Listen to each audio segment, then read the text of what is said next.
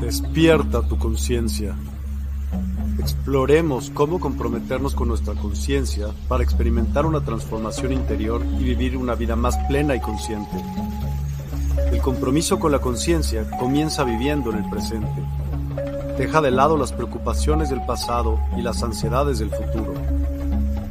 Enfócate en el aquí y ahora y descubre la belleza y la conexión en cada momento. El desarrollo personal y espiritual es esencial en este camino.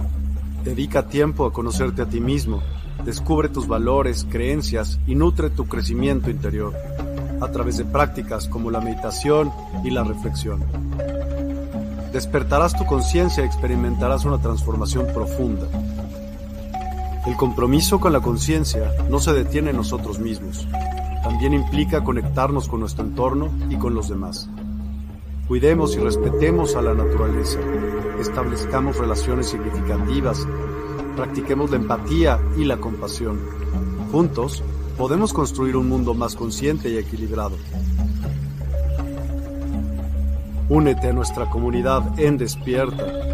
Participa en nuestros programas en vivo, donde descubrirás enseñanzas inspiradoras, técnicas de meditación y conversaciones reveladoras. Síguenos en nuestras redes sociales para obtener contenido adicional y ser parte de nuestro movimiento de despertar de la conciencia. El compromiso con la conciencia es un viaje personal, pero juntos podemos construir una comunidad consciente y transformadora. Es hora de despertar tu conciencia y marcar la diferencia en tu vida y en el mundo. Despierta tu conciencia y únete a nosotros en este emocionante viaje de transformación.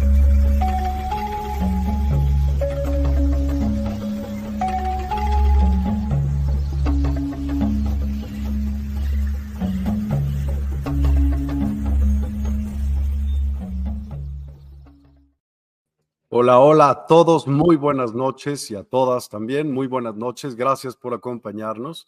Hoy tenemos un programa súper interesante y pues va de acuerdo al, al día de hoy, que es pues ya Noche de Muertos, y con ello viene Gloria Oropesa, que hace ya algún tiempo que no venía. ¿Cómo estás, Gloria? Bienvenida de nueva cuenta, despierta. Buenas noches. Buenas noches, eh, buenas noches a tu auditorio, gracias por la invitación. Y pues aquí estando eh, nuevamente contigo em, en el programa dando la plática precisamente de la muerte es el final, eh, preguntándonos ¿no? eso. Y bueno, em, yo en, pláticas pasadas ya lo he comentado, pero bueno, para las personas nuevas, eh, bueno, yo este, estudié contaduría pero también soy profesora certificada en Hatha Yoga para adultos y para eh, yoga para niños. Eh, soy canalizadora, soy terapeuta en diversas terapias, principalmente en Theta Healing, par biomagnético, Face Access y otras tantas. Em, soy este, conferencista, soy una mujer emprendedora, soy una mujer muy, muy inquieta, siempre estoy haciendo muchas cosas. Y este, bueno, Em, desarrollé este tema de acuerdo a eh, mucho de la experiencia que he tenido en cuanto a mi acercamiento con la muerte, con los duelos. Y eh, el objetivo primordial para mí en esta plática es que si alguien em, en estos momentos está viviendo un duelo, pues decirle que hay varias alternativas, ¿no? Que hay varias alternativas para sanarlo. Y bueno, poco a poco lo vamos a ir desarrollando. Entonces, este, Miguel, si podemos pasar a la primera diapositiva, por favor. Totalmente, vamos a ello. Muchas gracias. Bueno, vamos a dar un contexto para entrar de lleno a lo que es la, pregunta. Me imagino que ya la mayoría del auditorio sabe la respuesta o intuye la respuesta a esta pregunta que titula esta, pues esta plática. Pero bueno, para dar un, contexto a esto, vamos a hablar primero de lo que es el duelo. El duelo es una respuesta emocional ante una pérdida. Es un proceso difícil de resistencia, de sufrimiento, de reajuste, de desapego y, eh, según yo, es de libre elección.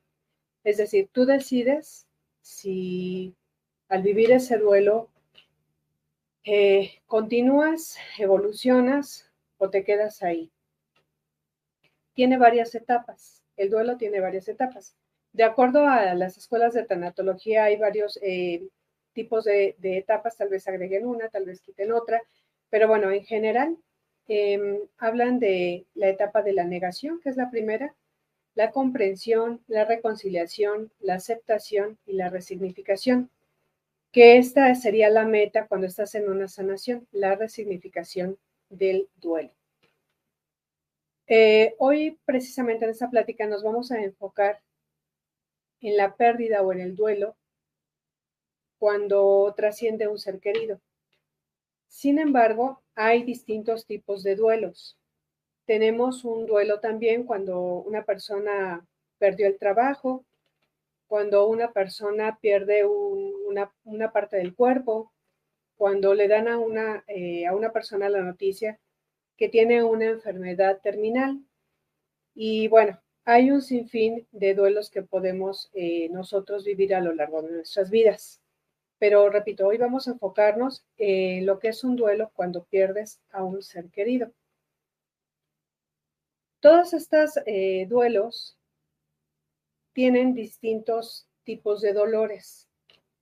En lo particular, a mí no me gusta em, decir que este dolor es más fuerte, que el haber perdido a tal persona es más fuerte que el haber perdido a otra persona. En lo particular, em, yo creo que debemos ser un poco empáticos. No me gusta colocar en una estadística qué dolor, de acuerdo a las estadísticas, es más fuerte que otro. Creo que todos los dolores son, eh, nos traen sufrimiento, todos los dolores nos traen em, esa etapa que decíamos de, de reajuste y en todos sufrimos.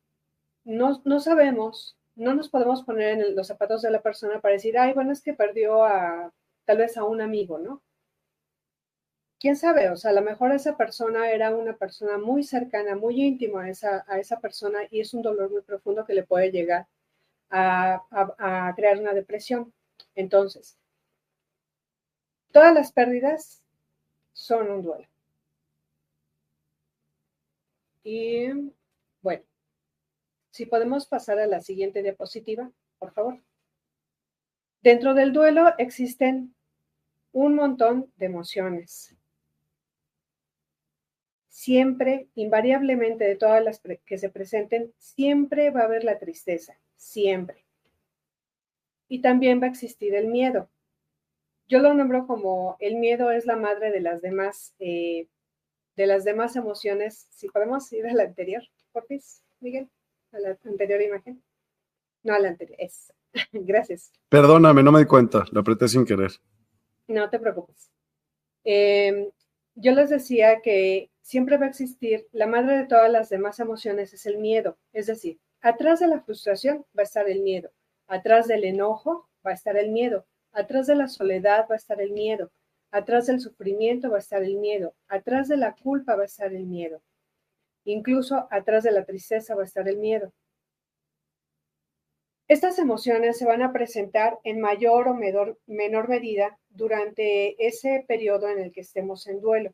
Se dice que para sanar un duelo más o menos se lleva un año, pero en realidad, pues no, no es cierto, depende de muchas cosas. Primero, si la persona está haciendo lo conducente para poder sanar, eh, si la persona está ya en una terapia y a lo mejor por algunas razones se está deteniendo en ese proceso, entonces puede llevarnos incluso un poco más de tiempo.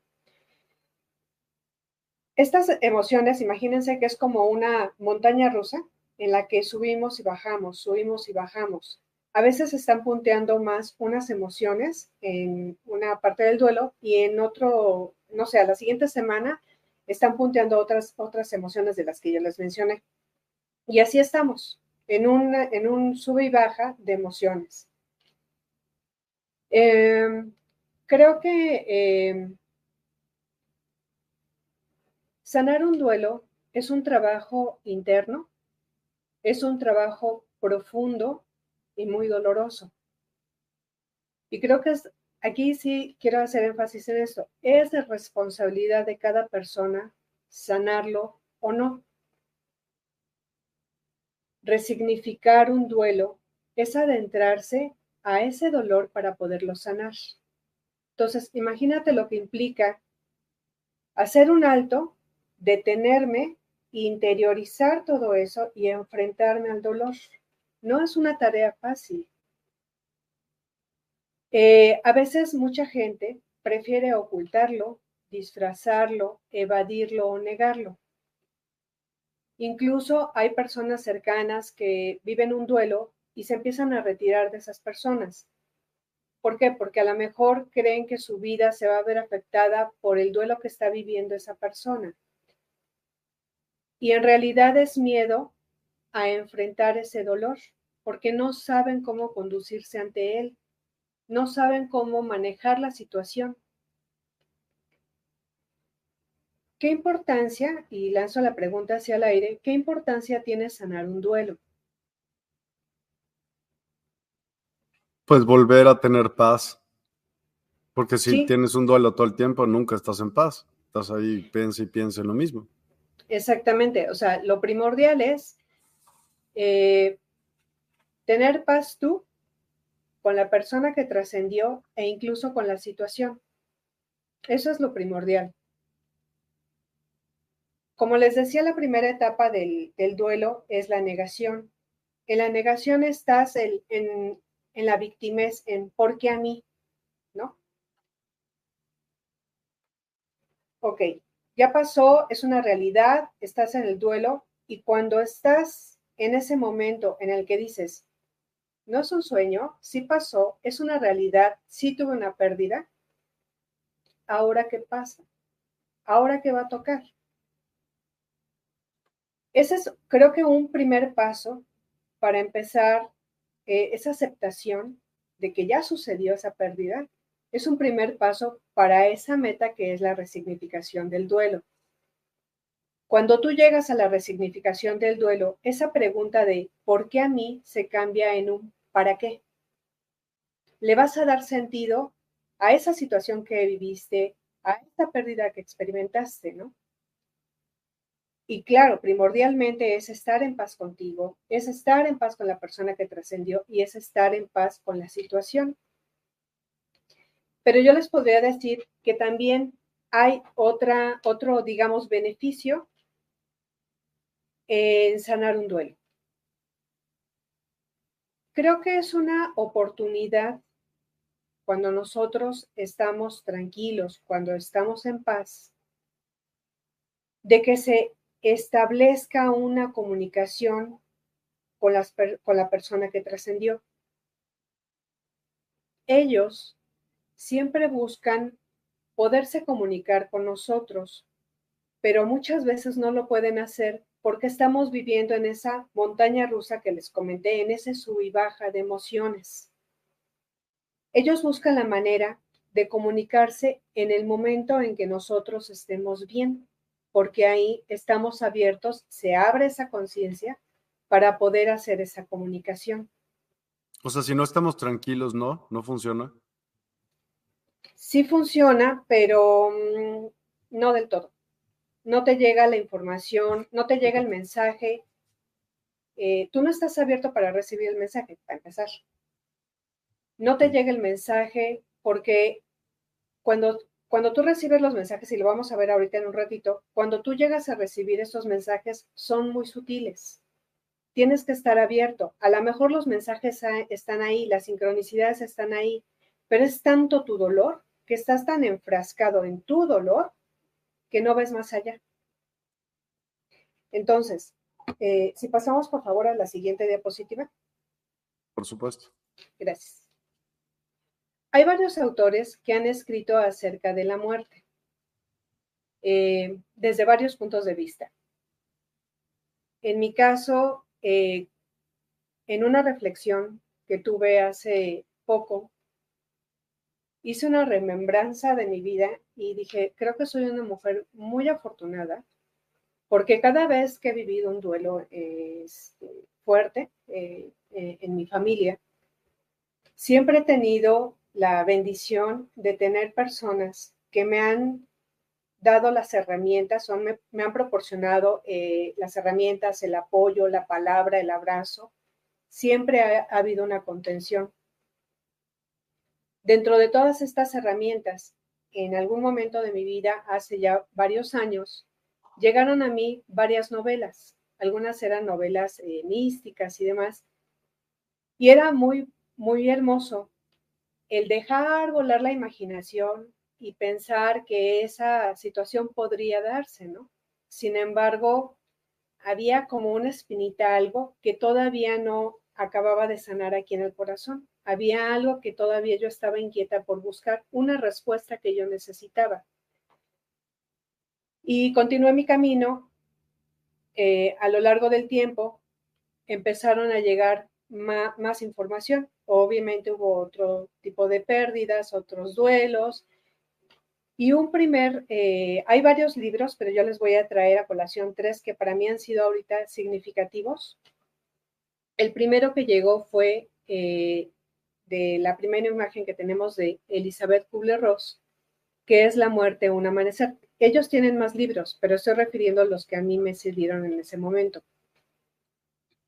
Ella fue una tanatóloga que trabajó con enfermos terminales y ella de hecho vivió su propia muerte y ella hizo constar en varios eh, eh, estudios que hacía porque, bueno, fallecían las personas y, bueno, las reanimaban, regresaban a la vida y en esos minutos que estuvieron muertos, ellos eh, les pedían si los podían someter a una hipnosis regresiva y ellos contaban lo que había pasado en esos minutos cuando ellos habían trascendido. Ella se, da, se dio cuenta que cuando las personas trascienden, dejan de tener ese dolor físico que tenían.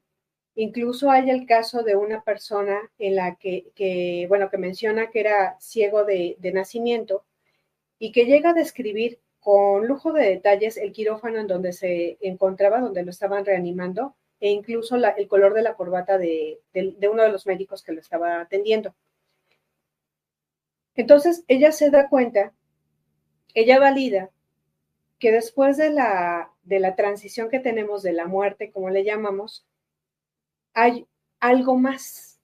Y más allá, las personas dejan de tener ese dolor o esa enfermedad, etc. El siguiente libro fue El viaje de las almas. Una amiga eh, recién me recomendó un taller de alivio al duelo y se basa, entre otras cosas, en este libro del viaje de las almas de Michael Newton. Ah, en, más adelantito les voy a comentar un pasaje que a mí me hizo, bueno, una parte del, libro que me hizo muchísimo sentido. Pero en este libro, él, eh, bueno, era un hipnoterapeuta ortodoxo, ortodoxo. Él no creía en nada de estas cuestiones espirituales ni nada de eso. Era muy mental pero él, trabajaba con personas que tenían dolores crónicos, eh, personas que tenían diagnóstico de una enfermedad terminal y tenían muchas dolencias por lo mismo. Que, eh, bueno, la parte alópata ya había hecho lo más posible con ellos, pero de alguna manera, pues seguían con ese dolor. Entonces, él, a través de inducirlos a una hipnosis, trataba de minimizar el dolor que estas personas tenían. Sin embargo, él no sabía que dentro de sus sesiones empezó a encontrar un mundo muy distinto. Él, obviamente, siendo ortodoxo, pues se negaba a esa posibilidad, hasta que, bueno, se fue adentrando poco a poco por curiosidad y se dio cuenta que la persona con la que estaba hablando no era la persona o su consultante, sino era alguien más. Se dio cuenta que había guías de esta persona. Incluso hay el caso de una persona que, de uno de sus pacientes que traía un, dolor crónico en el brazo eh, y ya por la parte alópata pues ya habían hecho lo más posible que nunca le habían quitado ese dolor. Y él se da cuenta que ese dolor venía de una vida pasada, que había sido herido en el brazo, justamente ahí donde él, a él le dolía, y lo que él hizo fue regresar a esa persona, a ese momento de esa vida, que se despidiera eh, la persona de, esa, de esa vida, que fuera consciente que el dolor eh, le fue provocado por esa herida en el brazo y regresarlo al momento presente. Fue para él sorprendente la sanación que tuvo esta persona en el brazo porque desapareció el dolor. Era un dolor que él traía de vidas pasadas. En este libro él habla de 29 casos, si no me recuerdo, este, en los que él está trabajando con, este, con distintos pacientes, pero tiene, bueno, repito, otros libros. Otro libro que a mí también me ayudó mucho fue este de Muchas vidas, muchos maestros de Brian Weiss. Y él también un psiquiatra que también empezó a adentrarse en las sesiones eh, de sus consultantes y se dio cuenta, entró sin querer a vidas pasadas de sus mismos consultantes. Em, y él, bueno, se titula Muchas vidas, muchos maestros, porque precisamente se da cuenta que hay muchas personas que pues ya tenemos vidas pasadas y que tenemos una historia también de vida, de vidas pasadas. Esta fue la respuesta, una de las respuestas que yo, que de alguna manera intuitivamente estaba yo buscando. Algo que validara eh, por científicos, que tuviera estudios, que me dijera que había un algo más después de fallecer. Eh, y bueno, si pasamos a la siguiente diapositiva, por favor. Perdón.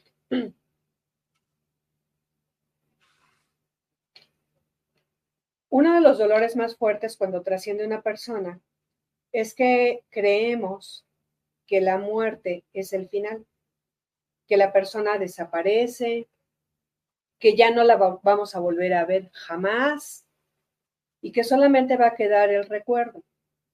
Eso es muy doloroso, muy, muy doloroso.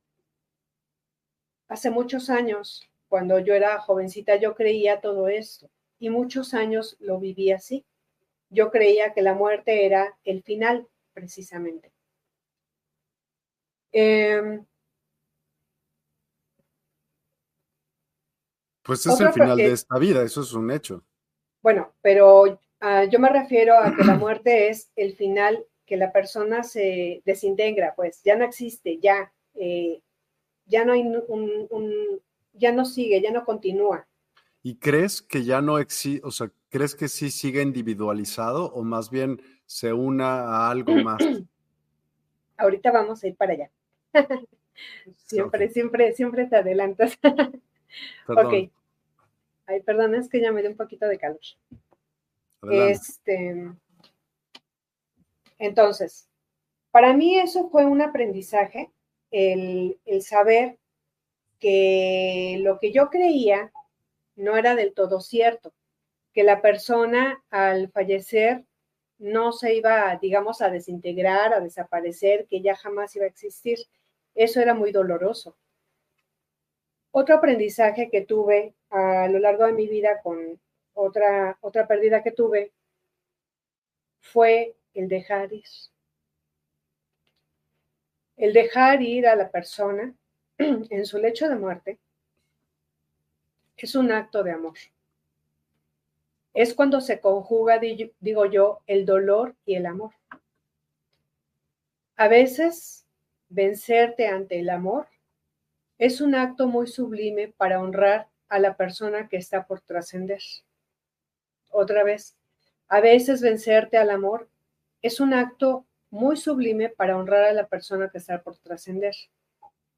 Cuando tú dejas ir a la persona, le das las palabras de que se vaya en paz, le estás ayudando a que ese desprendimiento de su cuerpo se haga de manera amorosa y sutil.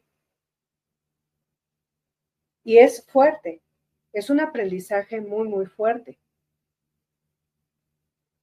El tercer punto es que yo lo veo así, la muerte nos da la oportunidad de quitar las caretas de esa persona que trascendió. Llegas a ver a la persona que trascendió de forma auténtica, ¿Qué quiere decir esto? Que la ves almáticamente.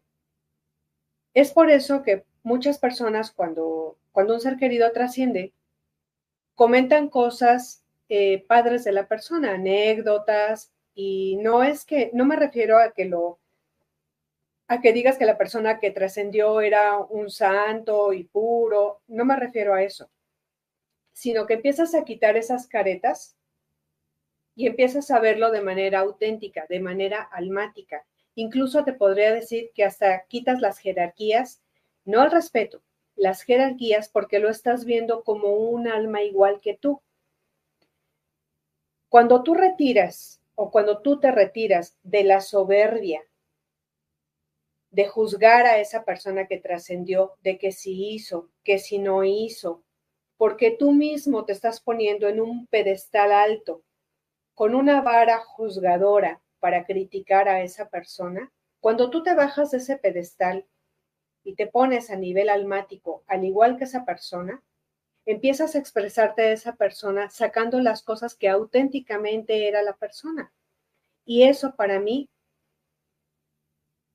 es de respetarse porque es una forma de que el doliente tiene para empezar su sanación. Em, yo he tenido, eh, el cuarto punto quiero, bueno, comentarles que he tenido la oportunidad de canalizar personas fallecidas de mis consultantes. Invariablemente, invariablemente, siempre dicen la frase, dile que me encuentro bien, estoy bien, siempre. Imagínate para un doliente que sepa esto. ¿Cuánta información trae esa pequeña frase? Uno, la persona no dejó de existir. En algún momento, en algún plano, en algún lugar, existe. Y dos, está bien. Si la persona estaba sufriendo por algún dolor, por alguna enfermedad, ya no está sufriendo, ya no tiene dolor, ya no tiene la enfermedad. Y me voy un poco más allá. Existe una comunicación con la persona.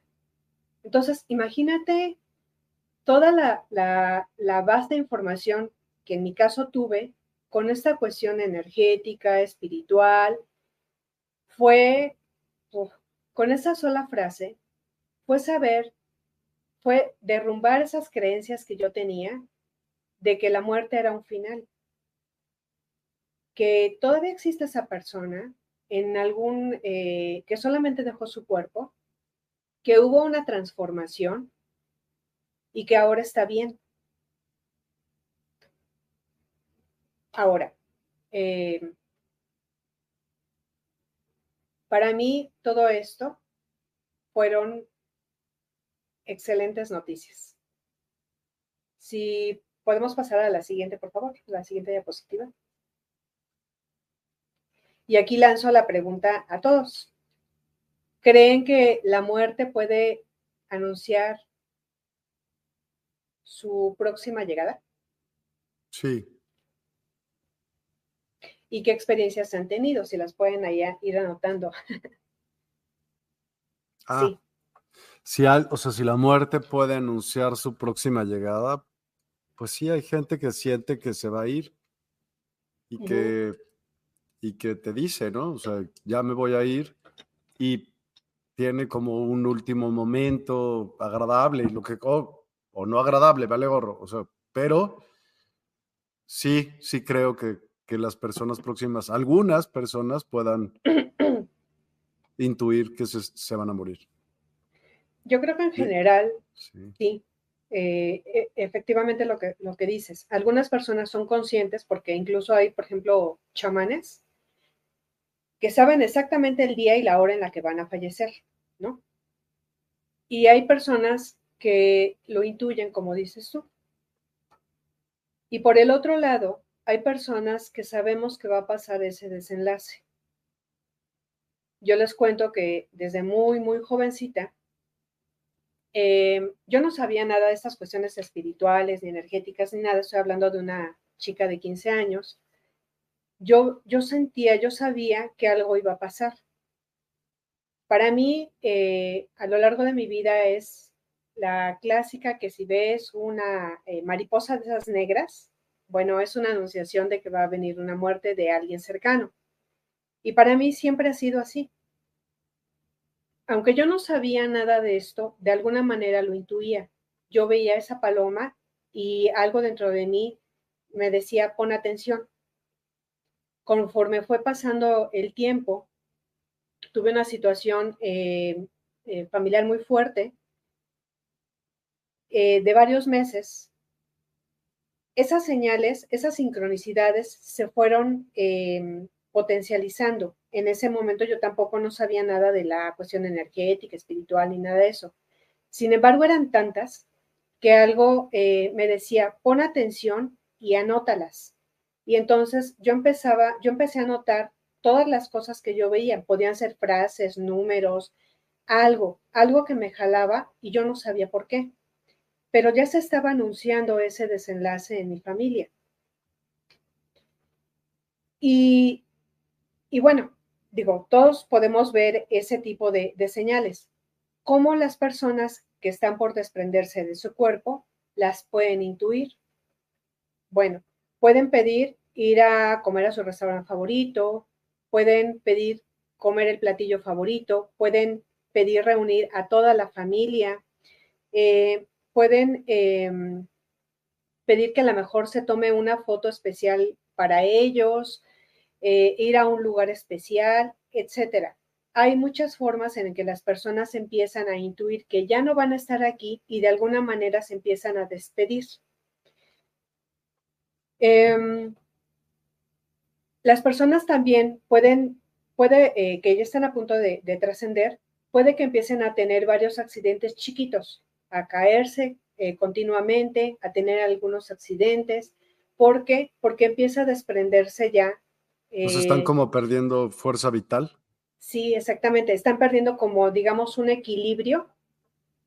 Ya empieza a desprenderse el alma del cuerpo. Entonces empiezan a tener este tipo de eventos. Ahora yo pregunto, si ustedes han tenido esta experiencia, no sé si ya contestaron, vi que entraron por ahí los mensajes, pero no, no leí.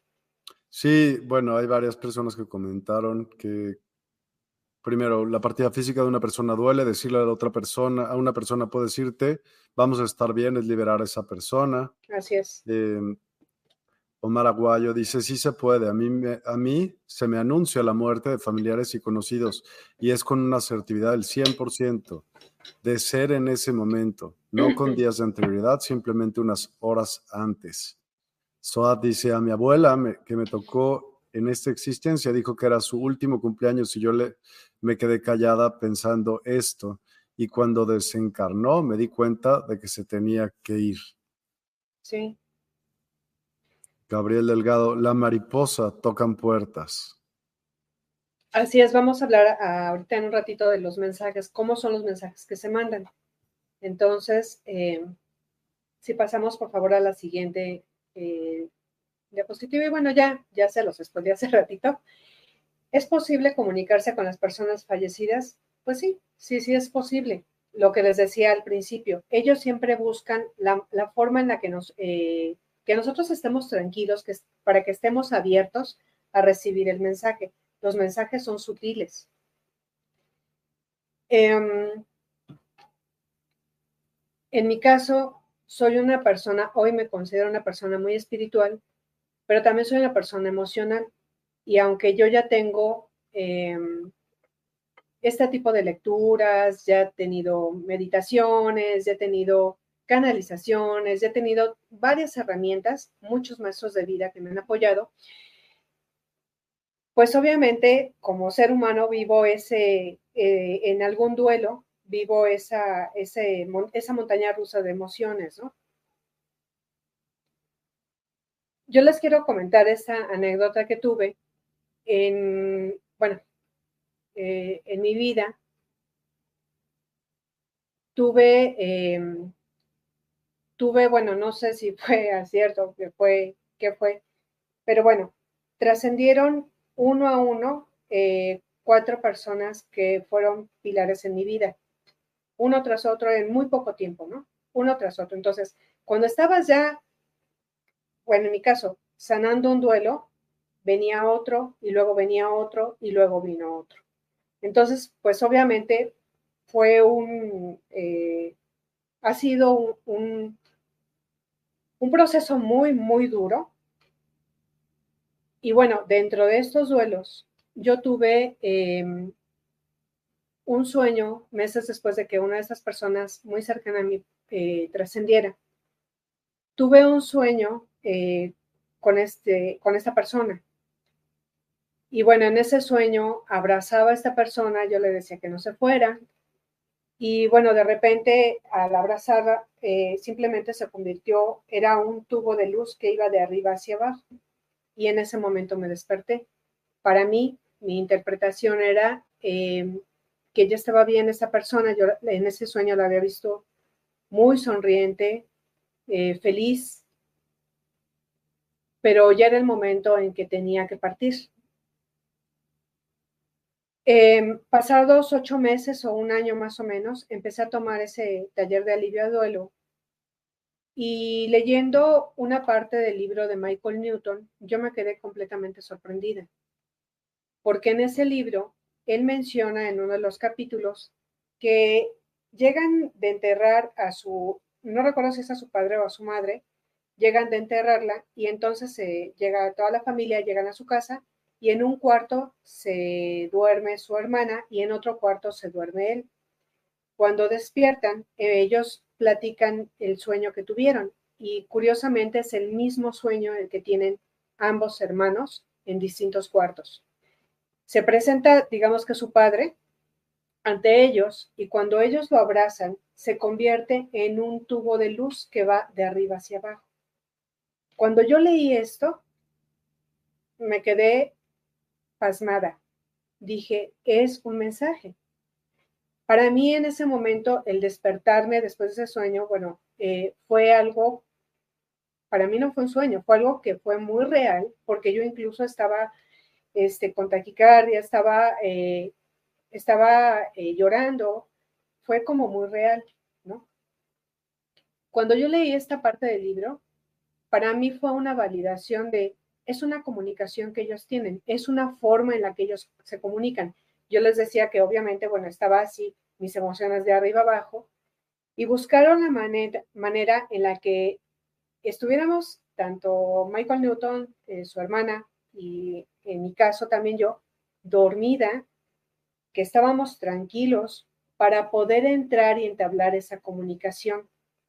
A eso me refería al principio, cuando ellos buscan esa manera en la que estemos tranquilos para que no se puedan comunicar, que puede ser incluso cuando estamos despiertos. Ahorita en un ratito también lo vamos a comentar. Entonces, si podemos pasar a la siguiente diapositiva, por favor. ¿Cómo se comunican o cuáles son los mensajes que ellos nos pueden enviar?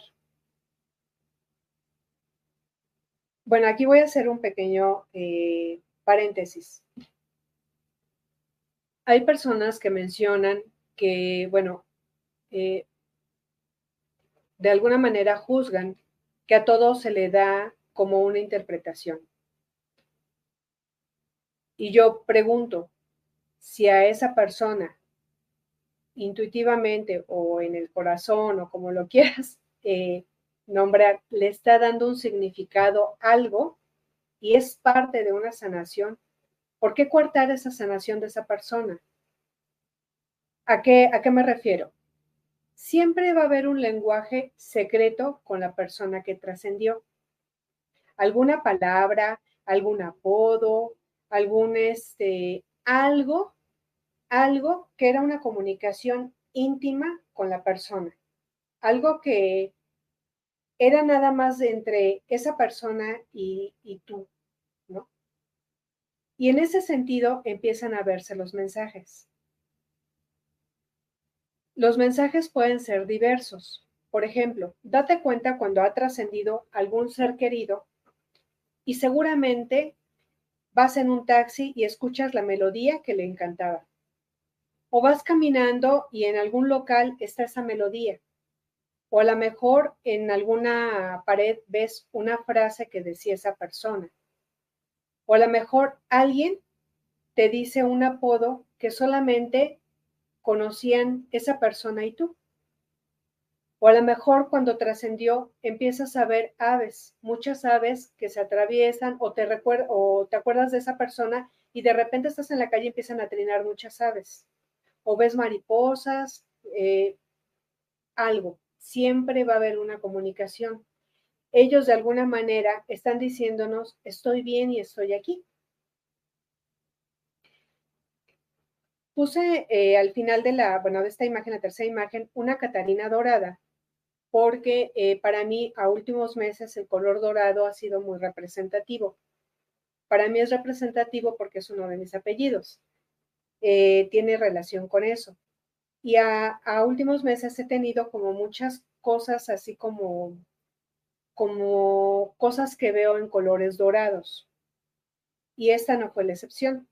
Em, estando terminando una, un, círculo de mujeres, nos repartimos flores y demás, cada quien agarró su puño de flores, y curiosamente dentro de mi ramo de flores venía una Catarina de color dorado. Para mí la Catarina es una forma de lo que les decía, un lenguaje secreto con alguien de mi familia que ya trascendió. Es algo significativo ese eh, bichito era algo significativo que representaba algo, eh, o, esa relación con esa persona que trascendió. Y curiosamente era de color dorado. A eso me refiero con los mensajes que son sutiles. No siempre los recibimos en la noche cuando estamos dormidos. Podemos estar despiertos y lo podemos estar escuchando.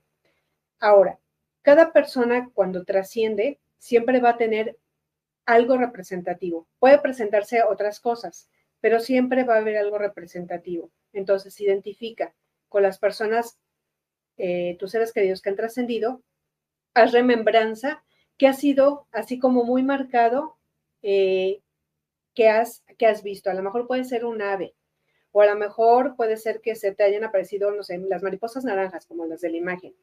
Algo, algo hay. Y esa comunicación es de esa manera. De esa manera es como ellos se comunican. Em, ahora pregunto si eh, ustedes han recibido mensajes en este sentido y cuáles han sido.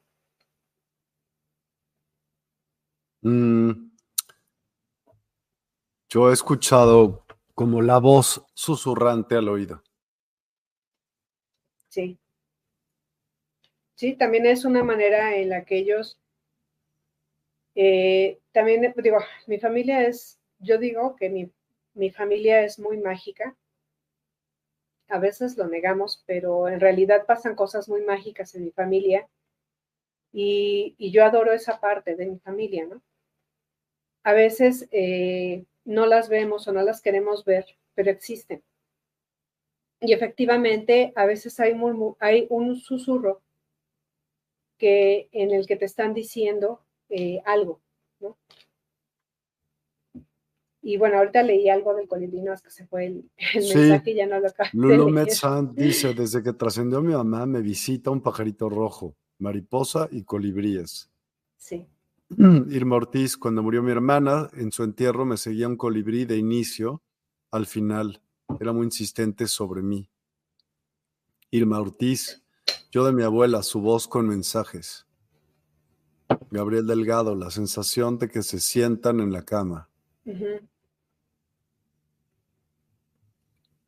Sí, efectivamente. Y bueno, si pasamos a la siguiente diapositiva. Aquí estamos.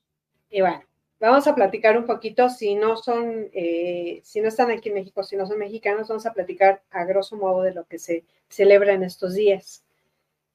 Los mexicanos vemos a la muerte con alegría. Tiene muchos apodos, entre ellos la cumbancha, la flaca, la parca, la calaca, la calaquita, la calavera, la pelona, la canica, la desdentada, las sonrisas, la, bueno, tiene miles de, la catrina, la tiznada, tiene muchísimos apodos. De entre otras costumbres tenemos eh, eh, bueno, hacer lo que le llamamos calaveritas, que son versos jocosos, ¿no? Sobre una persona, sobre un grupo de personas, etcétera, ¿no? Em, bueno, yo me meto ahorita uno que es, la huesuda llegó a despierta para ver a quién se iba a llevar.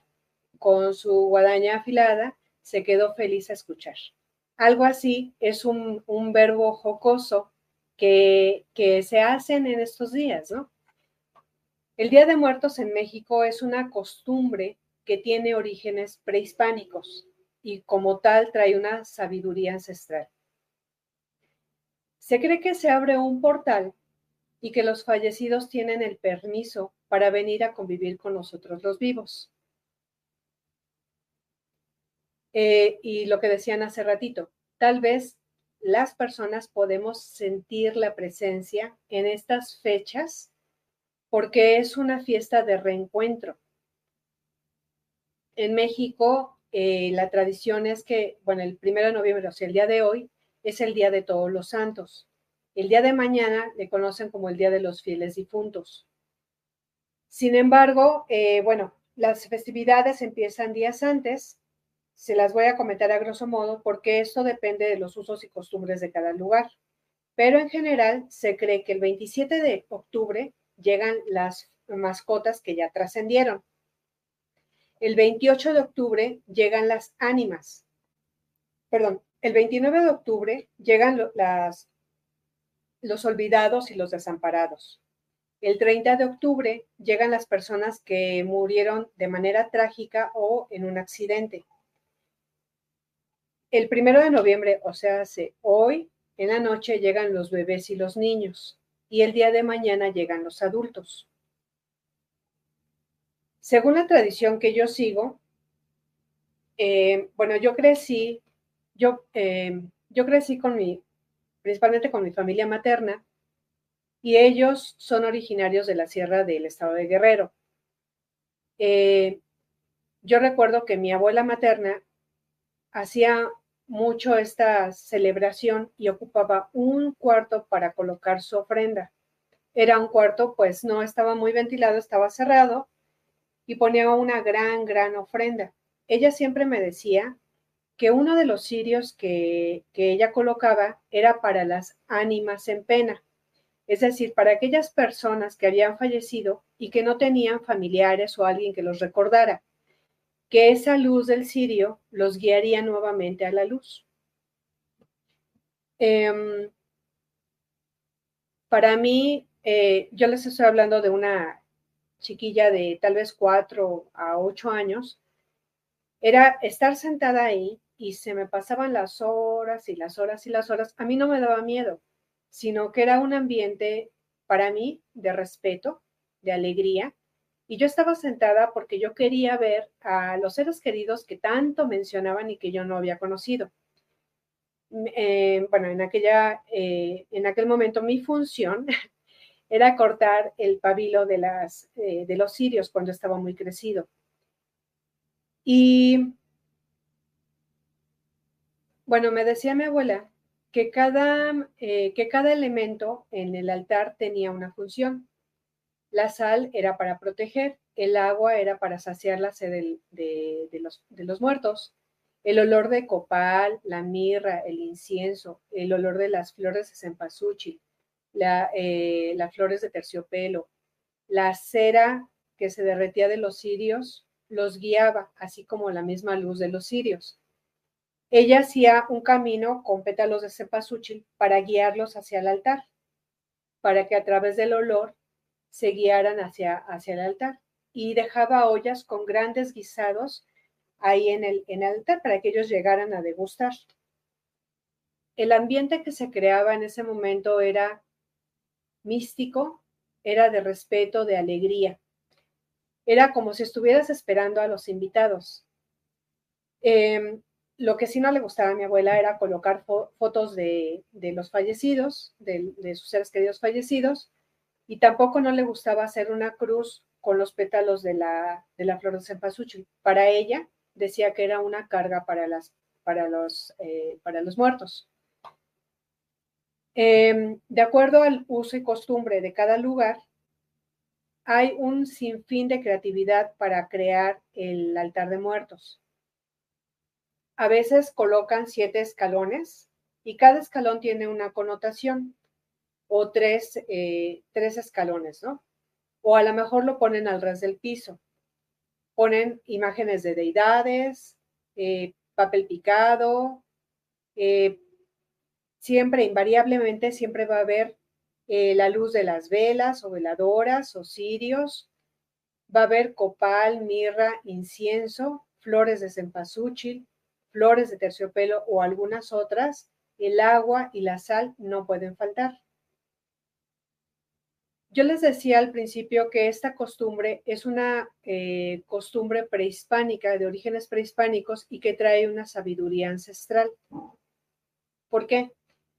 Porque representan eh, en esa sabiduría ancestral, los antiguos sabían que todos los altares, eh, altares, ofrendas, la almani, como le quieras llamar, tienen que tener cuatro elementos que sirven para sostener o para proteger tanto a los difuntos que vienen de visita como a la persona que está colocando o poniendo esa ofrenda y a su casa o al lugar en donde se está poniendo. Estos cuatro elementos son representados, eh, la tierra puede ser representado por las flores, el agua, pues por el agua que estás colocando ahí, el, viento está eh, representado por el, el humo que saca el copal, la mirra o el incienso, y el fuego, pues obviamente por, la, por el fuego de las velas, veladoras o de los cirios o lo que pongas. Son cuatro elementos que siempre, invariablemente, tienen que estar en la ofrenda, porque, repito, sirven para sostener, para proteger. Eh, ellos trabajaban, los antiguos trabajaban mucho con el pensamiento intencionado, es decir, ellos colocaban esa ofrenda intencionando para, para, para dar la bienvenida, para ofrecer alimentos y bebidas a los seres queridos. Si tú lo estás eh, haciendo con un pensamiento intencionado, eh, y eh, voy a, bueno, voy a comentar lo que sigue, no tiene por qué haber algo mal o que llegue algo que vaya a atentar o a violentar sobre ese, ese altar. Hace mucho, ¿y por qué comento eso? Les, les, voy a decir. Hace muchos años llegué a escuchar de una persona que no tiene eh, raíces mexicanas, que denigraba esta costumbre y que aseguraba, bajo no sé qué argumentos, que si ponías un altar ibas a atraer otro tipo de seres eh, a, a tu casa, ¿no? O donde pusieras el altar. Recordemos, y bueno, les he mencionado, que estos altares tienen origen prehispánico, que es una sabiduría ancestral. Tiene los cuatro elementos que sostienen al altar y tiene un pensamiento intencionado. No tiene por qué llegar algo más que tú no estás pidiendo. La sola sal, el solo copal, la mirra, el incienso limpian. El humo eh, de, esos, eh, de esos elementos están limpiando todo el tiempo. La luz de las velas están limpiando todo el tiempo. Entonces, eh, y bueno, de ahí vamos a sumarle, hemos hablado en otras pláticas también de lo que es el libre albedrío. El libre albedrío es una combinación, digo yo, de, de saber de dónde vienes, de honrar a tus raíces y del coraje. Es decir, ese coraje de, de proteger de protegerte, de proteger a los demás y de decir, pues no, o sea, si yo decido que no van a entrar este tipo de seres a mi casa, no tiene por qué alterar mi libre albedrío. Entonces, son varias cosas que yo creo que, bueno, hay que leer un poquito, hay que adentrarnos un poquito a la historia antes de afirmar que pueden atraer ese otro tipo de seres. Pero bueno, la tradición del Día de Muertos es así. En México eh, lo vemos desde ese punto de vista de reencuentro, de fiesta, de, este, de ya van a llegar, de colocar, ¿qué ponemos en la ofrenda? Bueno, cuando son, eh, les decía que el día de hoy, en la noche, llegan eh, los bebés y los niños, bueno, incluso colocamos juguetes, ¿no? Para los bebés trascendidos, para los niños que trascendieron. Podemos colocar este, la bebida, la comida, los dulces, lo que les gustaba comer, lo podemos colocar ahí. Entonces, hay gente que incluso puede colocar hasta cartas en donde quiere decir algo a esas personas, ¿no? Pero bueno, la creatividad es muy, muy variada. Y bueno, podemos seguir a la siguiente. Pregunta Sara, que, que no entiende por qué se debe poner la sal. La sal es un mineral y la sal, pero me refiero a la sal de grano. La sal es un mineral y la sal viene a limpiar. Como un mineral, yo, eh, bueno, les comentaba que yo estudié Teta Healing y en el Teta eh, sabemos que todo tiene una conciencia, todo absolutamente, hasta una piedra. La sal viene de, eh, de la, es un mineral. En Teta Healing conocemos que son siete planos de existencia. Está en el primer plano de existencia, con una conciencia también. Es superstición esa parte de que, ay, me echó la sal y no. La sal viene a limpiar, incluso la sal muchas veces es usada para limpiar los espacios también, la sal de grano. Entonces, es importante también como un elemento de protección, de sostenimiento, colocar un poquito de sal de grano en el altar, porque es una protección que das por parte del eh, reino mineral. Ok, gracias. Y... Perdón, la voy a poner. Gracias. Ya. Gracias. Bueno, eh, también se acostumbra que ya para el día 2 de, enero, o sea, el día de mañana, ya en la tardecita, o a, a mediodía, algo así, este, se retira las flores del altar mucha gente acostumbra llevarlas al panteón o al campo santo y se adornan las, las tumbas. Hay personas que llevan también los guisados de la ofrenda y comen ahí en el panteón. Como otra vez es una fiesta de reencuentro. Hay personas que llevan música e incluso llevan mariachis. Entonces, eh, estamos viendo a la muerte como pues sí, con alegría, como una festividad, como un reencuentro con nuestros seres queridos. No es algo que lo veamos solemne, triste o de miedo. Hay lugares aquí en México, si no es que, que no están aquí, que se llevan unas, eh, unos eventos muy bonitos con respecto a este tipo de, tradiciones, que es Mizquit, eh, Oaxaca, en Pátzcuaro, en Michoacán, y Xochimilco en la Ciudad de México también. Entonces hay una eh, variedad diversa de, de, acuerdo a nuestras costumbres de, en, este, en estas fechas. Ojo, el desfile de disfraces de, de Muertos no es una tradición mexicana. Se está poniendo de moda, pero no es una tradición mexicana. Es bonito, es pintoresco, sí, pero no es una tradición mexicana. Ok, si podemos pasar a la siguiente diapositiva, por favor. Y bueno, hay, eh, existen muchas vías para sanar un duelo, muchas vías.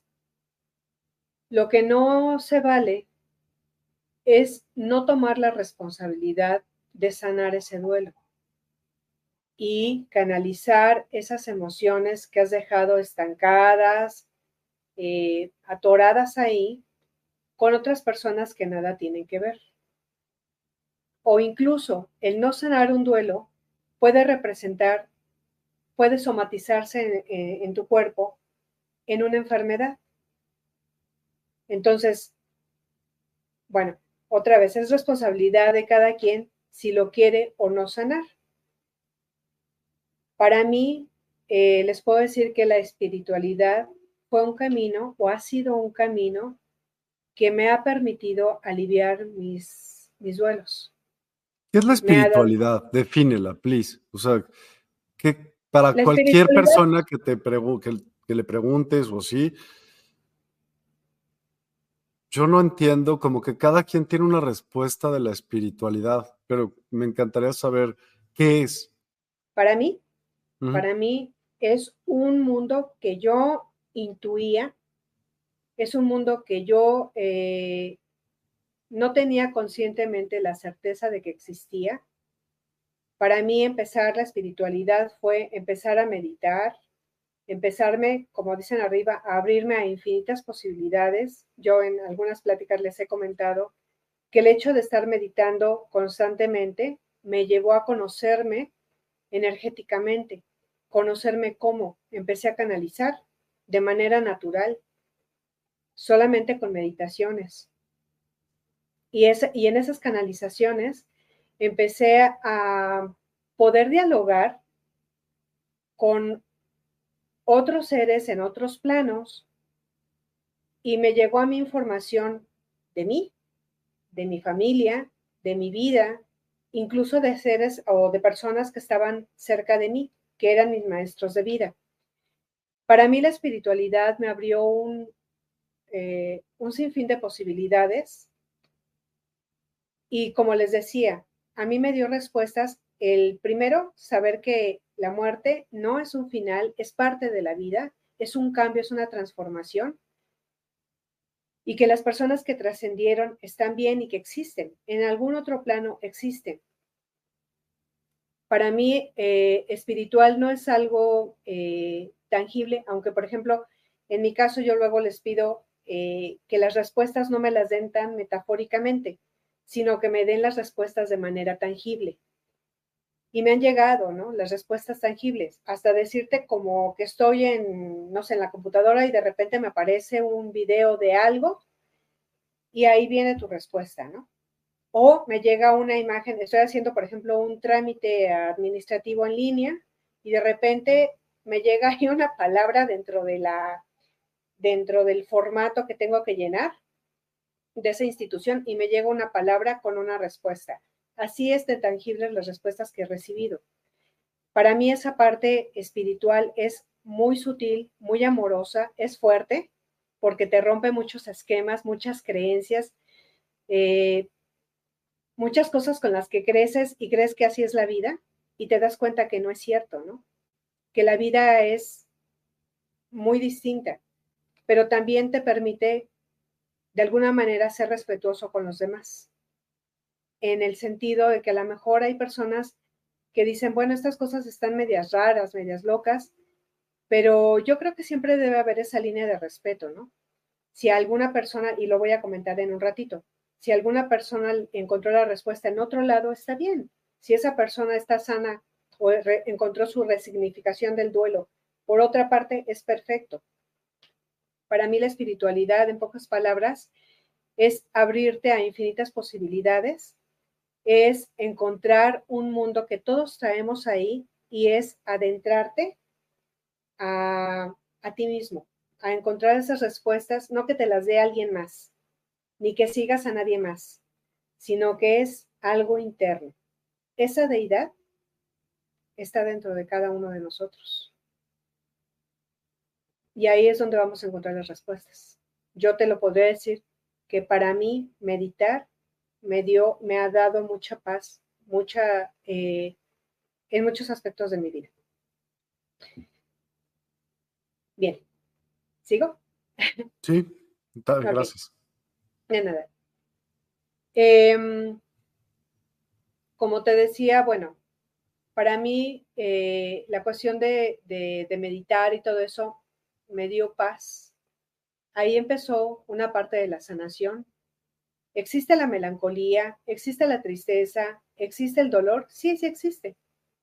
Sin embargo, de alguna manera, eh, esa montaña rusa va disminuyendo, ya es un oleaje un poco más suave, ya no es tan intenso como en un mar eh, enojado, ya las olas son más suaves, pero el dolor sigue estando ahí, ¿no? la melancolía sigue estando ahí. Em, generalmente yo, cuando una persona eh, trasciende, generalmente uso esa palabra. Para mí, la palabra morir o fallecer es así como muy dura, como ya es un fin. Para mí, la palabra trascender es una transformación, es un cambio. Trascender es un cambio precisamente porque la persona deja su cuerpo físico y continúa su camino. Sabemos que, bueno, a mí me dio la respuesta de que está bien la persona o las personas que siguen existiendo, que hay esa comunicación y que en algún momento, en algún momento, en algún plano, nos vamos a volver a reencontrar. Nos vamos a volver a reencontrar almáticamente como esencias. Explica Elizabeth Kubler-Ross en su libro, hace esa metáfora que de una oruga cuando se convierte en una mariposa. Dice que exactamente esa es la transformación que vivimos cuando nosotros trascendemos. Dejamos esa, esa, de ser esa oruga, dejamos esa cáscara y que esa mariposa es el alma que se, que se va. Eso es simplemente lo que pasa cuando trascendemos. Eh, si podemos pasar a la siguiente diapositiva, por favor. Claro. Para personas que en este momento tal vez estén viviendo eh, algún duelo, yo les podría recomendar que busquen ese apoyo, que no están solos, que busquen esa, esas respuestas. Para mí en mi camino hubo psicología tradicional, hubo psicología transpersonal, ha habido tanatología, ha habido lecturas que han sido desde novelas hasta eh, los libros que les comenté, ha habido meditación, ha habido eh, Healing, ha habido yoga, ha habido ejercicio físico, han estado siempre mis maestros de vida, familiares, amigos, amigas, eh, siempre ha habido ese acompañamiento y, ese acompañamiento no es estar todo el tiempo, ese año o los dos años o los tres años o los cuatro años que dure el, proceso de resignificación del duelo. Simplemente son los detalles. Cualquier palabra, cualquier abrazo, cualquier mensaje, eh, cualquiera que te haya ayudado a cargar, no sé, las tortillas de la comida, este, cualquier persona que haya estado en el momento eh, para contenerte es un agradecimiento. Y aquí voy a hacer otro paréntesis. El agradecimiento auténtico se da cuando valoras a esa persona o a esa situación, cuando realmente la estás valorando. Si tú estás dando un gracias de dientes para afuera, ese gracias no vale nada. Si tú agradeces a esa persona por la presencia, por el detalle, por el mensaje, por lo que sea, y estás valorando a esa persona porque te dio su escucha, porque te dio su presencia, porque te dio su abrazo, porque te dio su contención, porque te, te dio su acompañamiento, porque te dio lo que sea, ese gracias se potencializa. Entonces, a las personas que están ahorita viviendo un duelo, siempre hay una, eh, le llaman como un, un grupo de contención. ¿Quién es tu grupo de contención? Porque no estamos solos. Siempre va a haber alguien, un familiar, un amigo, alguien. Incluso es una persona extraña que te ve así todo apachurrado, llega y te da una algo, un consejo, un abrazo, algo, algo. Siempre hay un grupo de contención. Identifica cuál es tu grupo de contención y busca apoyo. Eh, te vas a dar cuenta que la muerte no es un final. Experimentalo por ti, por ti mismo. Y mm, sí, o sea, es vivir un duelo, como te decía al principio, es enfrentarte al dolor. ¿Es duro? Sí, hay sufrimiento, sí, sí lo hay, pero es la manera en la que, en la que es el camino de, de sanación. Una sanación no es lineal.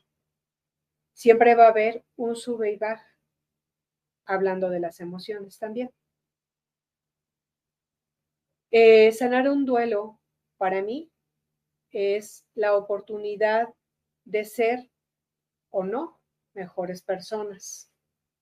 Las personas que de alguna manera no han sanado su duelo, que se han quedado eh, en alguna etapa que, de las que mencionábamos del duelo, tarde o temprano se van a convertir en personas insatisfechas. Y una persona insatisfecha no es feliz.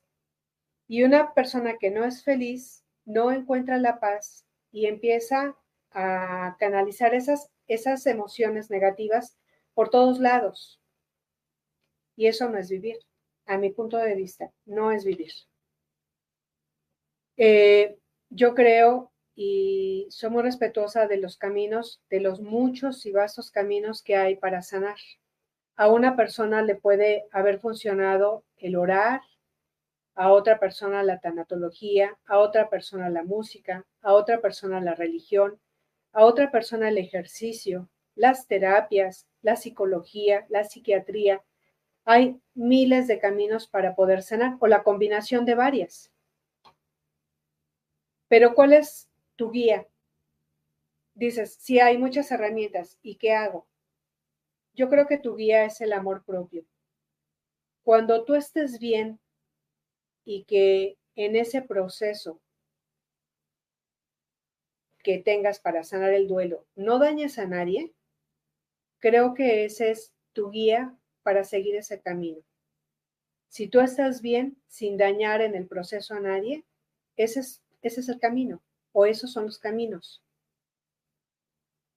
En mi experiencia, todas las personas, absolutamente todas, aunque no creamos en las cuestiones energéticas, espirituales, aunque seamos muy mentales, siempre que vivimos una eh, pérdida, siempre buscamos ese, ese lazo nuevamente, esa respuesta.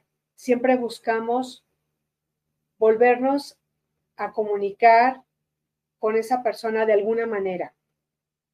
Entonces, yo lo he visto con personas que son muy mentales, que siempre hay esa forma de quererse comunicar con la persona que trascendió. Siempre. Y es válido, es muy válido. Y ya. Ok. Y bueno, todavía toca esta, esta imagen. Estaba dentro de la, de la presentación. Es para la meditación, me quiero imaginar.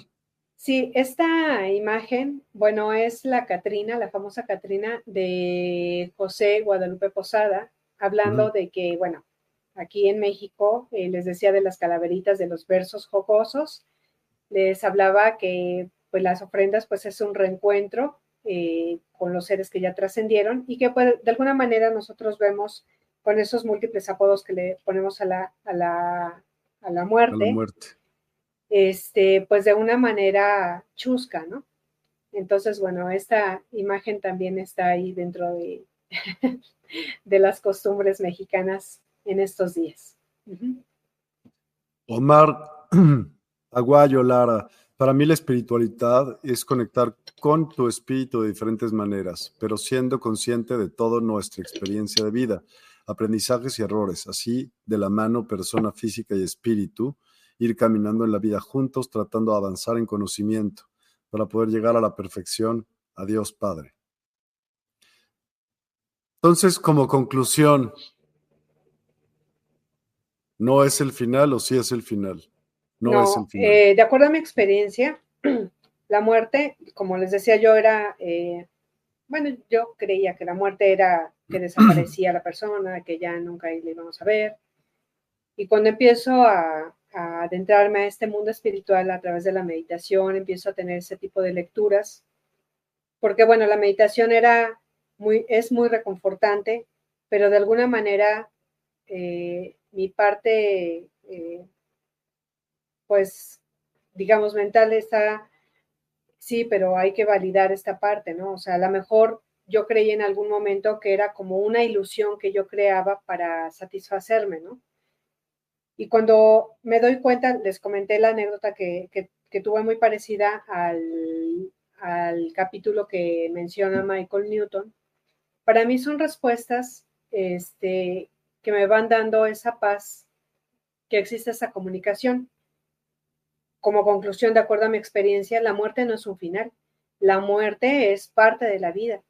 La muerte solamente es un cambio, es una transición, solamente lo que dejamos es el cuerpo físico y algo se desprende para continuar ese camino. Precisamente en el libro de Michael Newton habla eh, de, ese, de ese camino también, de ese lugar en donde podemos llegar este, las almas y que es un lugar como, como conocemos la vida aquí, ¿no? Nada más que en otro plano.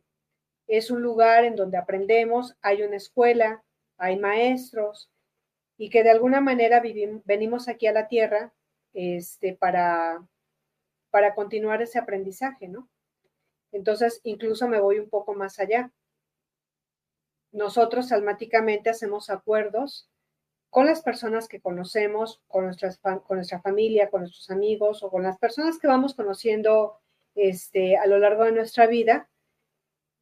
Eh, y son acuerdos almáticos, ¿no? sabemos quién va a ser eh, la persona tortuosa o que nosotros a lo mejor vamos a ser la persona tortuosa para otra, para otra alma, pero es un acuerdo de almas, porque son aprendizajes mutuos. Entonces, uno tiene, viene a aprender, no sé, lo que es el amor incondicional y el otro le viene a enseñar lo que es la compasión, por decir algo, ¿no? Entonces, eh, son, son acuerdos que nosotros hacemos, incluso nosotros decidimos nuestra fisonomía, nosotros decidimos quiénes van a ser nuestros padres, quiénes van a ser nuestros hermanos, quiénes van a ser nuestros amigos, cuántos hijos vamos a tener si no vamos a tener hijos, qué trabajos vamos a tener, este, o si no vamos a trabajar, cuándo vamos a morir, cómo vamos a morir, porque todos esos son aprendizajes para nosotros y para las almas que estamos con las que estamos eh, conviviendo, que es nuestro grupo almático. Es por eso que les digo que la espiritualidad te da un poco más allá de información, ¿no? El saber que esa persona que trascendió es parte de tu grupo almático y que a lo mejor en esta vida fue tu papá o tu mamá y que a lo mejor en la siguiente vida, a lo mejor ya decides tú no regresar a la tierra y a lo mejor si decides regresar, ahora va a ser tu hijo, ¿no? O tu hija, porque siguen ese aprendizaje. Entonces, toda esta información no es, eh, yo lo que les sugiero es que toda esta información lean, busquen, indaguen de aquí para allá, pero ustedes mismos encuentren sus propias, su, propia respuesta internamente. Yo no soy de la idea de seguir a nadie. Yo no tengo gurús, yo no tengo eh, guías. Eh, sí escucho a muchas personas que para mí me hace sentido lo que dicen personas que, han que trabajan eh, la espiritualidad o la música o las mujeres medicina, todo eso, porque me gusta esa parte de los mensajes que dan o la música incluso que, que, toca, ¿no? Porque a veces es eh, música canalizada. Sin embargo, yo no me ato a ninguna ideología. Trato de tomar de aquí, de allá y demás. Eh, como en algún momento comenté, pues no, no podría, no podría atarme a alguna ideología porque pues yo soy mezcla de mezclas, ¿no? Mis raíces son mezcla de mezcla.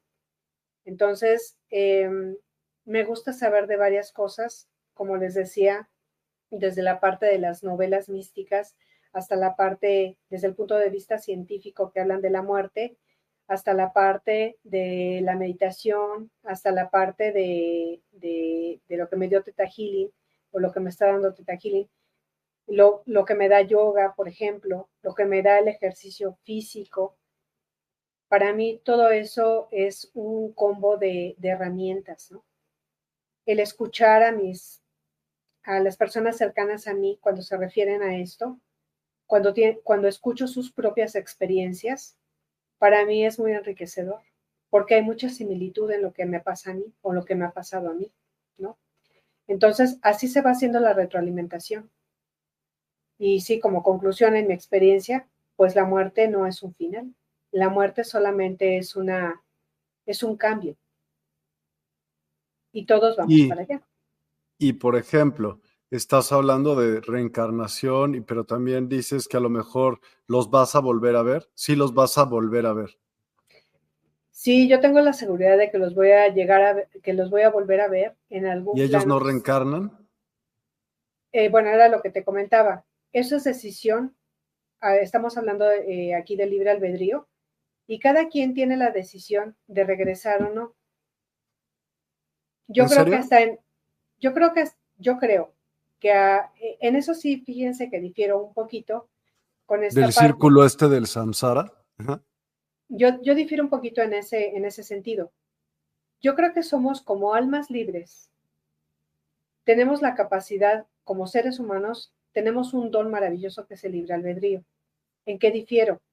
En que no nos, no hay nada ni nadie que nos esté imponiendo que tengamos que regresar a fuerza a vivir otra vez a la tierra. Creo que como almas libres podemos continuar nuestro aprendizaje en otro plano o en otro lugar que nosotros decidimos si regresamos o no. Si fuera al contrario, entonces estaríamos hablando de una, pues casi casi de una dictadura, ¿no? De una tiranía, de que estamos enlazados y que a fuerza tienes que regresar porque no acabaste tu aprendizaje, ¿no? Y tienes que regresar a fuerza aunque tú ya no quieras. Entonces, ¿qué pasa con el libre albedrío? No existe. Exacto. Entonces, si nosotros tenemos el libre albedrío y en, esta, en estos tiempos que se está abriendo esta parte de la expansión de la conciencia, el cambio, eh, la transformación o como lo quieras llamar, hay un cambio, sí, sí hay un cambio energético a nivel planetario. Nosotros tenemos el don del libre albedrío y nosotros tenemos la libre elección de usarlo o no. Yo creo que es un don maravilloso, es un poder maravilloso que tenemos los humanos para decidir por nuestras vidas ahí eh, era lo que les comentaba hace rato. Si tú crees que alguien, mala onda, te está mandando ataques psíquicos, está mandando seres mala onda o lo que quieras, pues ya entraron contigo porque tú permitiste. Pero si en el momento les dices, ¿sabes qué? No, es mi casa, es mi energía y yo hago uso de mi libre albedrío. No, no te voy a permitir es tan fuerte, es tan poderoso ese libre albedrío que nosotros tenemos como humanos y que apenas estamos empezando a tener nuestros pininos para, para utilizarlo. Por eso yo difiero de esa parte en la que nos dicen que tenemos que venir a reencarnar. ¿Y qué tal si yo cuando trasciendo ya no quiero venir a la Tierra? ¿Qué tal si yo me quiero quedar en otro plano? Pero ¿qué te hace pensar que eres tan sabia para poder decidir eso? ¿Y qué te hace pensar que no? No, no, es una pregunta. Yo no, no estoy diciendo no, o sea, ¿qué te hace pensar que, no? dices. o sea, ¿qué te hace pensar que no? Yo creo yo que. Creo, yo creo que la espiritualidad, a mí lo que me ha, me ha este, enseñado es como. Es un mundo de aventura. De aventura. Sí, es un mundo de aventura. Tiene las bases, sí, sí, tiene unas bases y yo voy, eh, de alguna manera, para mí, por ejemplo, eh, mi formación de Healing fue fundamental porque me dio muchas cosas que es esas veces que estás leyendo, estás leyendo los libros y de repente dices, sí es cierto, es como si algo, como si yo estuviera recordando algo que yo ya supiera, como si intuitivamente ya estuviera yo recordando algo. Digo, no yo, Gloria, digo, a mucha gente le ha pasado. Cuando tú estás leyendo algo que almáticamente ya lo traes, simplemente estás recordándolo. Entonces, algo, algo, yo no te puedo decir, a lo mejor es mi intuición, dentro de mí me dice, ok, si el libre albedrío es tan poderoso, ¿por qué algo nos tiene que coartar y decir, no, pues sabes que este, si ya trascendiste, pues vas de regreso, ¿no? Pero a lo mejor. porque entonces están alterando que sea un alma libre. Se está contradiciendo ahí. ¿no? Absoluto. O sea, pues, pero podría ser que no existiera ni siquiera el libre albedrío. Podría ser una ilusión. Podría ser que no existiera el libre albedrío. Pero otra vez, por eso les decía, las respuestas, yo no soy seguidor de, A lo mejor tampoco ni siquiera nunca sales de aquí. Eso que dices, por ejemplo, cuando te vas de aquí, pues ¿de dónde? O sea, ¿a dónde? si vives en un campo electromagnético que no entra y no sale, pues si no entran los meteoritos, ¿no?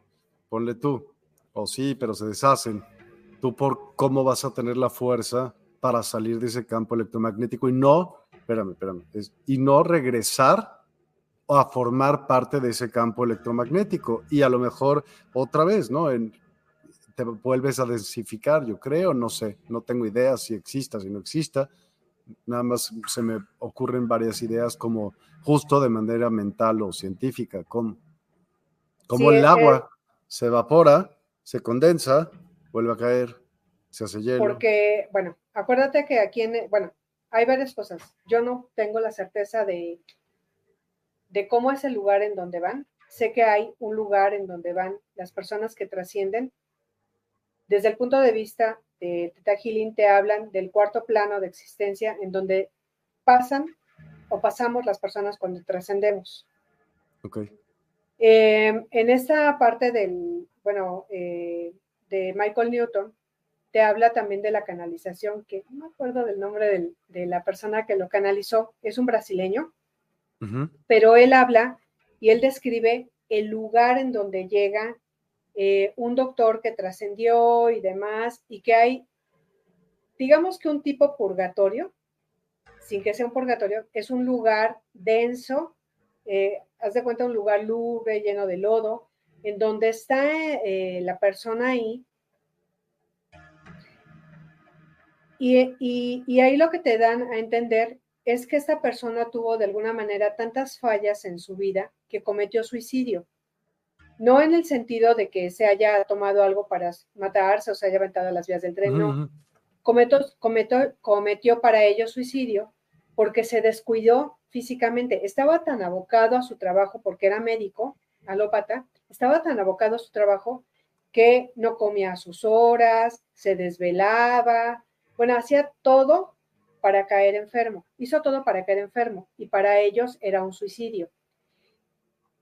Esta persona llega, eh, de acuerdo a esa información canalizada por este brasileño, llega a ese lugar que te digo que es un lugar así lodoso, feo. De hecho, hay una película este, que no, recuerdo, que no recuerdo cómo se llama. Así se llama, no solar se llama, no solar. No, no, no, no. Nuestro hogar. Así se llama, nomás. Ah, esta, es, esta mera. Es que no solar es el título, sí, claro, es el título, es el título. Ah, ok. ¿Cómo es? Bueno, es información canalizada, pero otra vez no tiene que ser esa, a lo mejor es la realidad de esa persona de acuerdo a su sistema de creencias. Sí. Pero puede ser, como tú dices, a lo mejor otro lugar. Y de ahí, bueno, eh, lo sacan unas personas en de blanco y demás y lo llevan a un tipo hospital y demás y para su recuperación, etcétera. Y cuando sale él se da cuenta que es una ciudad como nosotros vivimos en una ciudad, que tiene escuelas, que tiene etcétera, etcétera, etcétera, ¿no? pero de alguna manera es otra vez una, lo que les decía de la novela mística que a mí en algún momento no me dio como una, eh, una respuesta, una paz, porque yo necesitaba algo más tangible. Entonces, es cuando llegan a mí las, las demás lecturas. Y bueno, yo lo que les digo siempre, ábranse infinitas posibilidades. O sea, pudo haber sido, o puede que sí exista este tipo de, mundos. Ahí es donde yo difiero en esta parte de, de esta película, porque ahí de alguna manera tienen que regresar a la vida. Pueden estar ahí, pero en algún momento tienen que regresar a la vida a seguir sus aprendizajes. ¿Y qué pasa si ellos quieren o deciden seguir sus aprendizajes en ese lugar? ¿Qué tal si ellos deciden ya no regresar a la vida? A la vida en la tierra me refiero. Entonces. Es que eso supondría que son personas demasiado sabias. ¿Para qué van a volver? Bueno, ¿o habrá otro lugar? A, eso me refiero. A eso me refiero cuando te digo, busca tus propias respuestas. O sea, yo, yo lo que les comento es de acuerdo a mi experiencia. Para mí no me hace sentido que tengamos un libre albedrío si en algún momento se va a coartar, ¿no? Si en algún momento nos van a decir, pues tienes tu libre albedrío mientras estés en la tierra, pero pues ya que estés acá, ya eres un alma como las demás. O ni siquiera lo tuviste tampoco en la tierra. o a lo mejor no lo tuviste, ¿no? Y fue aparente. A ver, te voy a, te voy a ver cómo, te voy a plantear desde mi punto de vista lo que pienso y tú dime qué opinas. El universo, lo que tú quieras, es un sistema, sí, porque está contenido dentro de algo y funciona de, tal man, de manera tal que la Tierra, el Sol, la Luna, todo nos estrella, por ejemplo, tiene cierto orden. Oye, es un programa, es un sistema, ¿sí? Todo es un sistema. Ve la naturaleza, las hojas no crecen de repente hacia abajo, los árboles, ni todo crece como es y se desarrolla como normalmente se hace, ¿no? Hay un sistema. Entonces, el libre albedrío supondría que tú podrías salir de ese sistema y cambiar al universo mismo. ¿Crees que eso sea posible? No lo sé, esa es una pregunta que yo te estoy haciendo a ti. Bueno, en otras pláticas les he comentado otro punto de vista de una chamana mexicana, eh, una sanadora, una parandera, sí, Pachita. Y ella, porque ella sí podía materializar y desmaterializar órganos. Entonces, yo creo que cada uno de nosotros tenemos un don o varios dones y que cada uno de nosotros somos completamente diferentes a los demás. Y que en este camino de búsqueda podemos empezar a desarrollar ese tipo de dones. Pachita trabajó con el doctor Jacobo Greenberg y él lo que hacía era eh, tratar de imitar de alguna manera o de, bueno, no de imitar, de, de, hacer o de replicar lo que hacían los chamanes para controlar el clima. Él meditaba y entonces trataba, eh, se sentaba y veía, no sé, las nubes y demás, y trataba de meditar y de cambiar ese clima. O sea, si estaba yo soleado para que lloviera o lo que fuera. Exactamente. Y hay chamanes que les llaman graniceros, que, se, que precisamente eh, pueden... Hacen llover. Exacto, hacen llover o cambian el clima para las cosechas de sus comunidades. Sí. A eso me refiero que son infinitas posibilidades. Yo, yo lo que siempre he dicho, la verdad de aquella persona no tiene que ser mi verdad. ¿Por qué? Porque somos personas completamente distintas, porque somos personas con un sistema de creencias distinto, con una historia familiar distinta. No, no tenemos que imitar a los demás. Siempre he dicho es, busca hacia adentro tus propias respuestas. Y la tuya no va a ser la misma que la de la otra persona, ni la de la otra persona, ni la mía, ni no. Pero son infinitas posibilidades. Al principio de la plática les decía que siempre hay una línea muy delgada de respeto. Que a alguna persona a lo mejor le funciona la parte científica, a otra persona le funciona eh, la parte espiritual, a otra persona la religión. Está bien porque son infinitas posibilidades y al final todos vamos a llegar exactamente a lo mismo. Entonces, eh, yo les puse estos ejemplos de, Pachita, de Jacob Greenberg, de los graniceros, pero hay infinitas posibilidades en que nosotros podemos encontrar nuestro, desarrollar nuestros dones y encontrar nuestras propias respuestas. Eh, yo encontré el video de una, em, era un documental de una mujer, de una mujer, em, creo que era del estado de Puebla o de Oaxaca, no recuerdo, pero bueno, esa mujer no hablaba de viajes astrales, no hablaba de canalizaciones, no hablaba de guías espirituales, ella con su lenguaje sencillo, ella explicaba que desde niña empezaba a jugar con sus muñecas que tenía en la comunidad, a que ella ayudaba a que nacieran los bebés. Y así pasó mucho tiempo, se casó, tuvo sus hijos, tenía cuarenta y tantos años, cuando tuvo su experiencia espiritual. ¿Qué fue esto? Que ella aparentemente estaba muerta. Ella decía que en aquel plano, en aquel lugar, ella veía su cuerpo tendido y que veía que su familia había traído a un chamán y a una chamana, a unos sanadores, para que la pudieran reanimar. Y entonces dijeron ellos dos, su veredicto era que pues ya estaba muerta. En ese plano, ella estaba pasmada porque ella decía, pero yo no estoy muerta, me estoy viendo. Y en ese plano aparecía su abuelo, que era una persona de mucho respeto para ella. Su abuelo ya había trascendido. Y su abuelo le decía, no, están locos, tú no estás muerta, tú vienes a aprender. Y de repente llegaban varios eh, seres y se la llevaban. Recordemos que en ese lugar no hay tiempo ni espacio. Se la llevaban y en esos tiempos, tal vez horas que su cuerpo estaba ahí y que trataban con hierbas y demás de reanimarla, eh, habían, habían comentado que, bueno, ya estaba muerta y que la estaban preparando para enterrarla.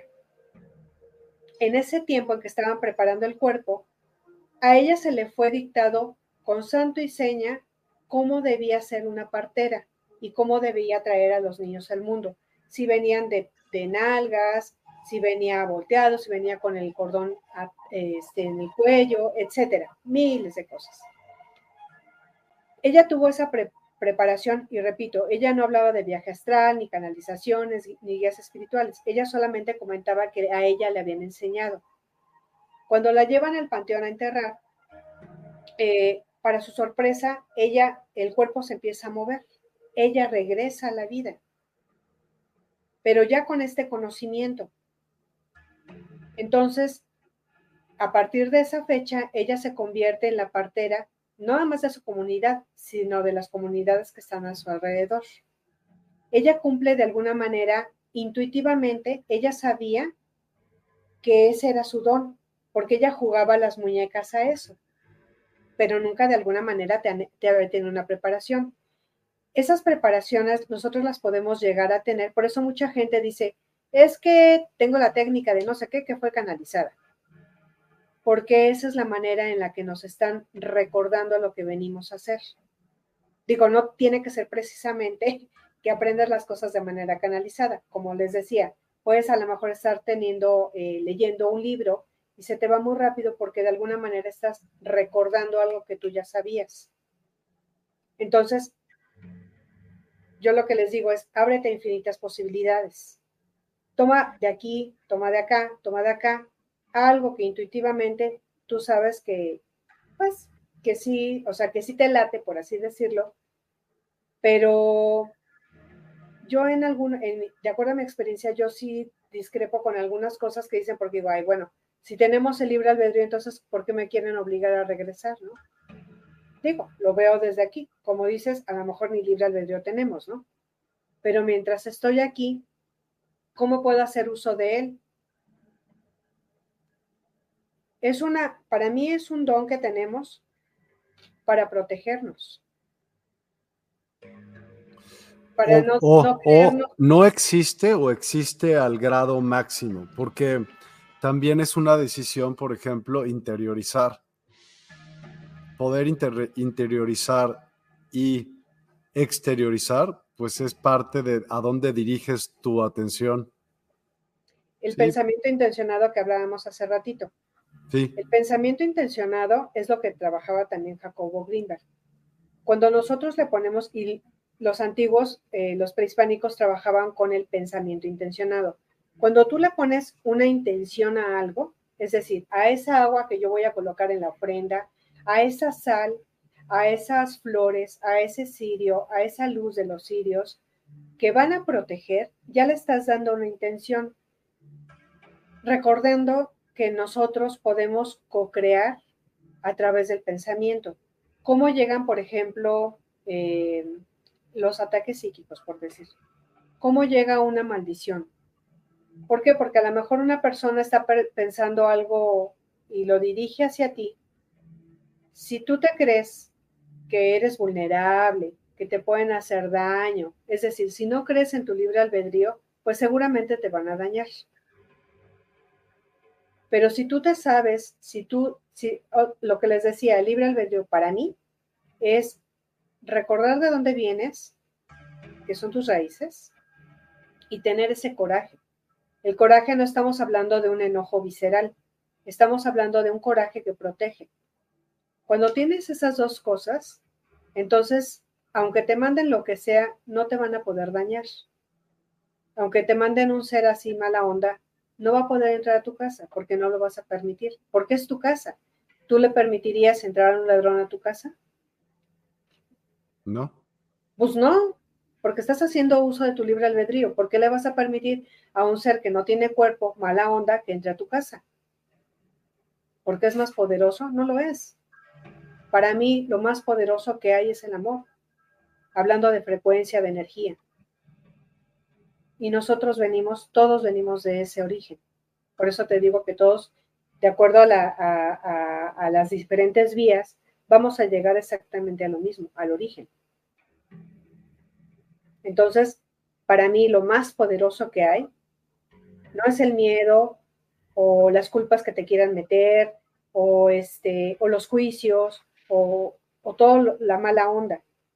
Para mí lo más poderoso es el amor. Y hace rato les comenté, eh, hablando del duelo, dejar ir a una persona es una combinación del dolor y el amor. Pero aquí quien está arriba es el amor. Es un acto de amor dejar ir a una persona. Entonces, cuando tú tienes esa guía, cuando tú sabes que el amor es lo más sublime que hay, hablando de frecuencia, no me estoy refiriendo a un sentimiento, cuando sabes que el amor es lo más fuerte que hay, que estás por sobre todas las cosas, ahí está tu guía. Entonces, yo creo, eh, lo que les decía al final, busca la sanación guiándote por el amor propio. Y no es un sentimiento, es que yo esté bien y que en el transcurso de mi sanación yo no dañe a nadie.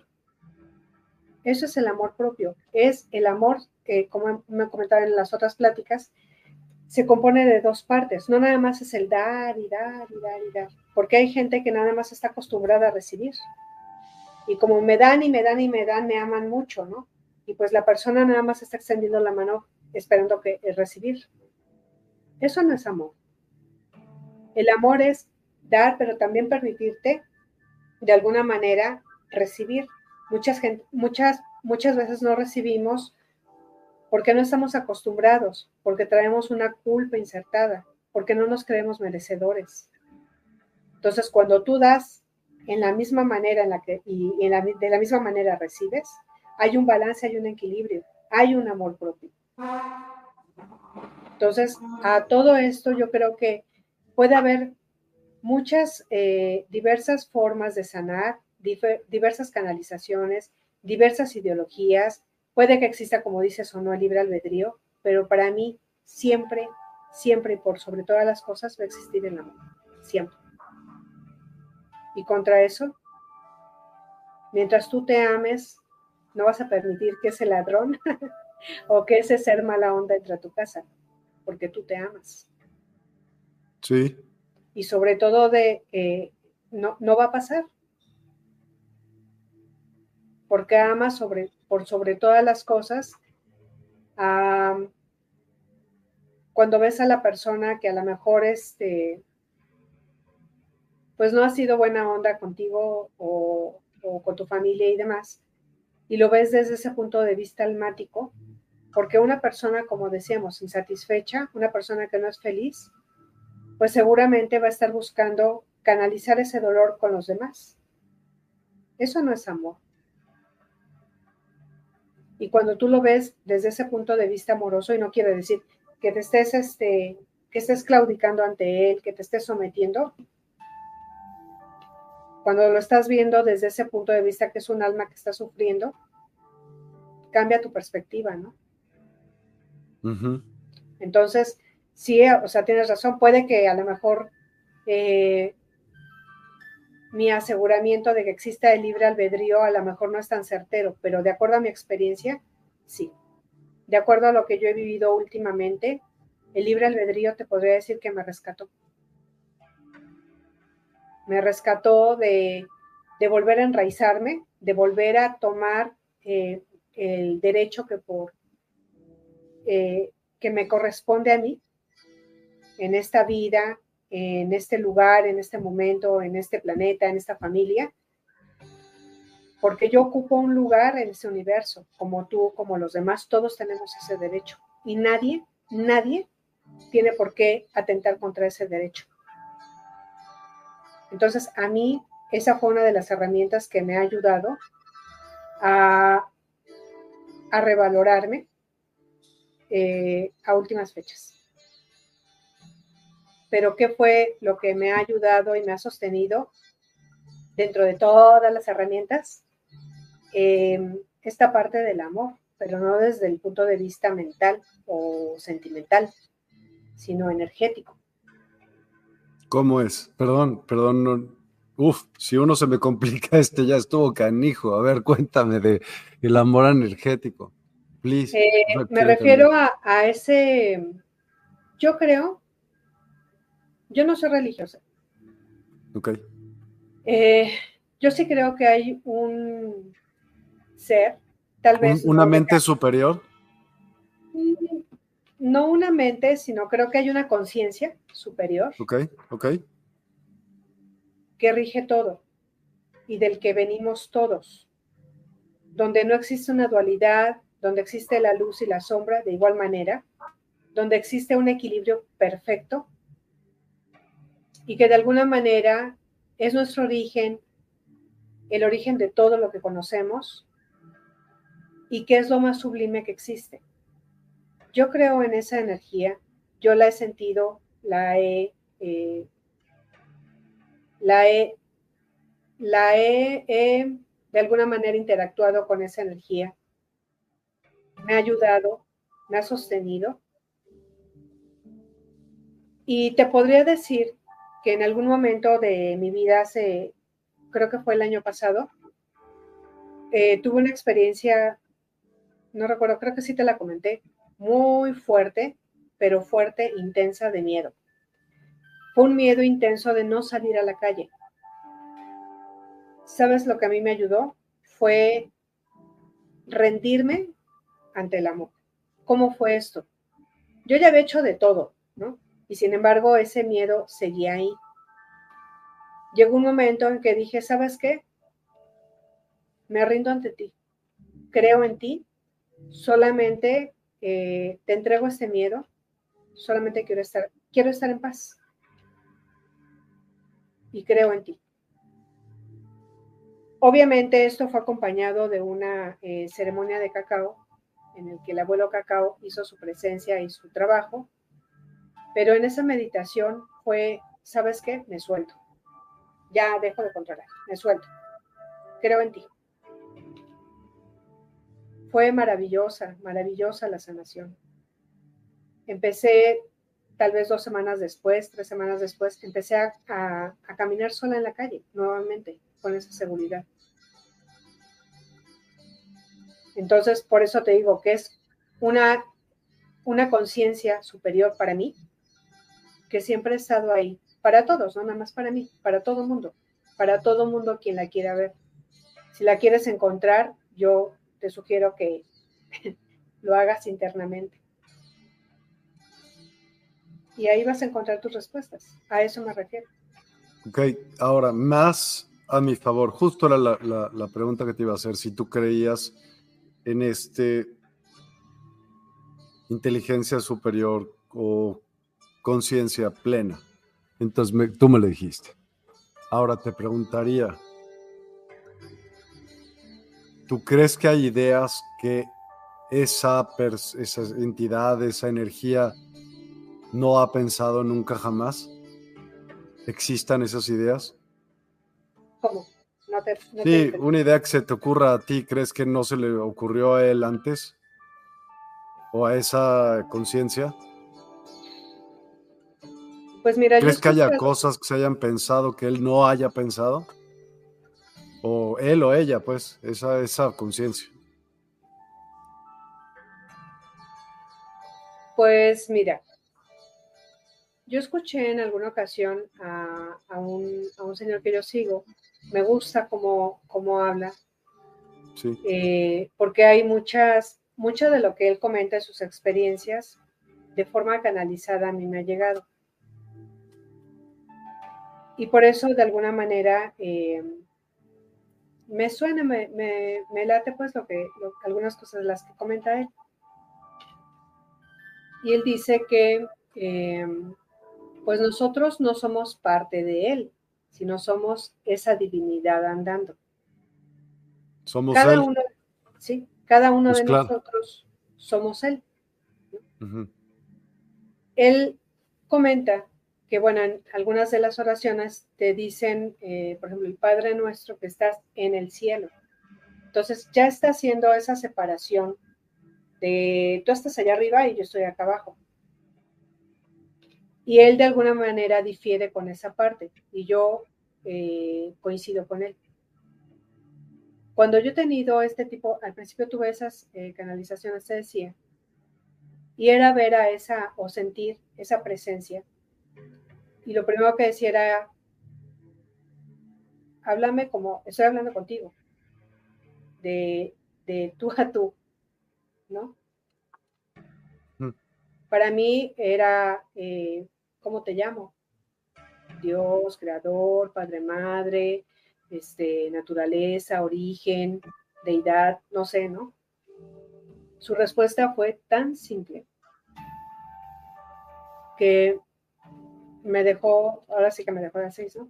Me dijo, llámame amigo. Y yo, amigo, ¿por qué? Porque amigo no denota jerarquía. ¿Qué te está diciendo con eso? Que no está arriba, sino que es, estamos igual. Lo, lo mismo que decía el Señor, ¿no? Eres parte de lo mismo. O sea, tú eres Él. Él es tú. No somos conciencias separadas. Está bien. Ahora, entonces, ¿tú creas todas las ideas que te llegan a ti o tú las...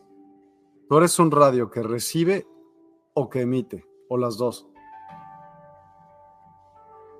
Yo creo que las dos, pero otra vez, a mi punto de vista, tenemos el libre albedrío para actuar o no, lo que decíamos hace rato de la sanación.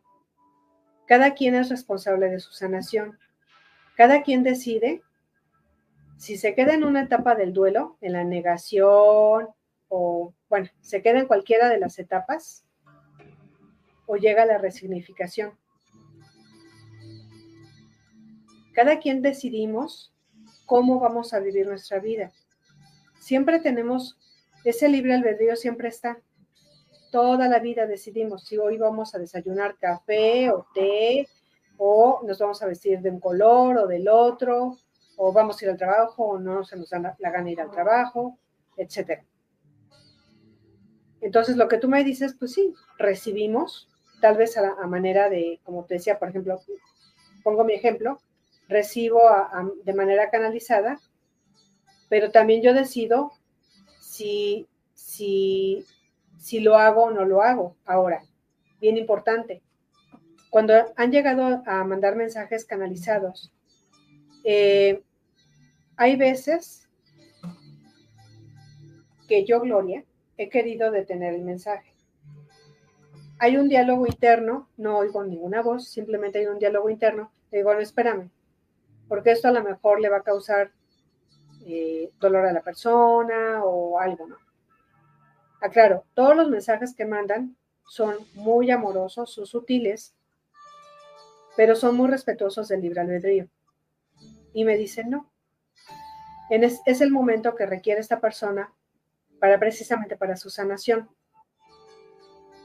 Tú no puedes detener el mensaje porque estarías manipulando. Y ahí es cuando te digo que yo no soy, yo no soy seguidora 100% de alguien, yo no imito el camino de nadie, porque sería entrar en una manipulación para mí, porque sería cortar mi, mi libertad, mi libre albedrío. Yo quiero seguir mi propio camino y caerme y levantarme y, y a lo mejor ya la regué y pero yo, sin que nadie me quiera controlar. Bueno, pero ¿Crees que existe o tú tengas algún control sobre algo en tu vida? Lo que tú quieras, tú dime algo en lo que sí puedes controlar. Pues mi vida.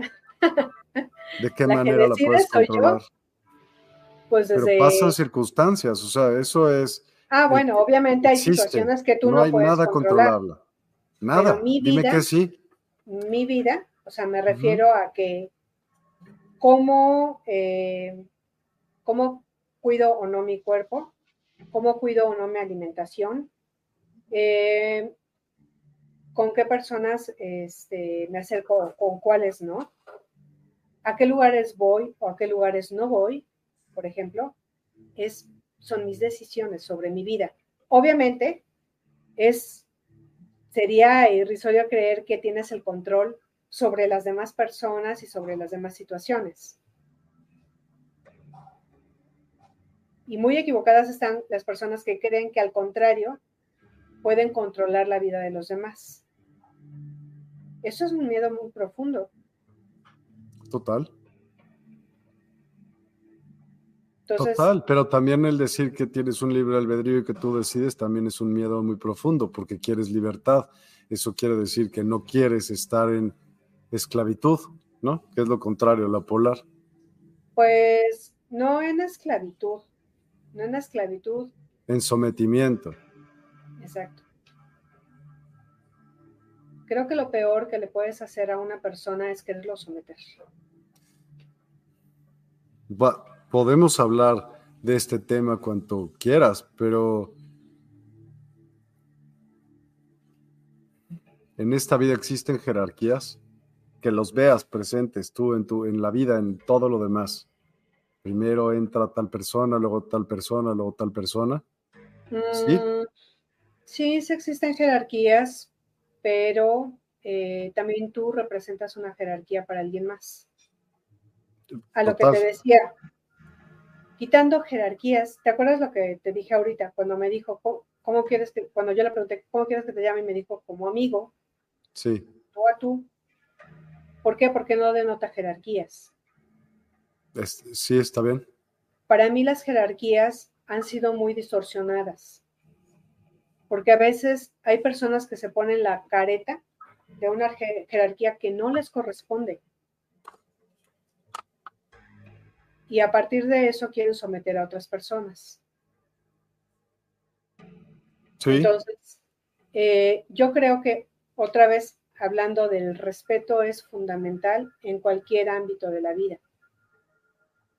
Yo les comenté, todos tenemos derecho a la vida y todos estamos aquí porque tenemos ese derecho divino de ocupar el lugar en la familia, en la sociedad, en... Todos tenemos ese derecho por el solo hecho de que ya nacimos y que estamos ocupando un lugar. Entonces, nadie tiene por qué querer desplazarte, someterte. ¿Cómo por qué? Si de igual a igual, si acá arriba me está diciendo, dime amigo, ¿no? ¿Por qué voy a dejar que alguien más mm, me, me esté queriendo quitar ese derecho que me corresponde de nacimiento?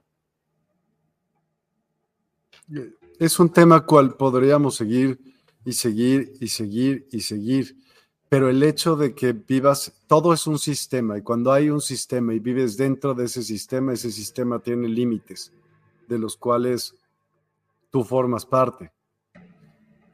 Entonces, el nivel de decisión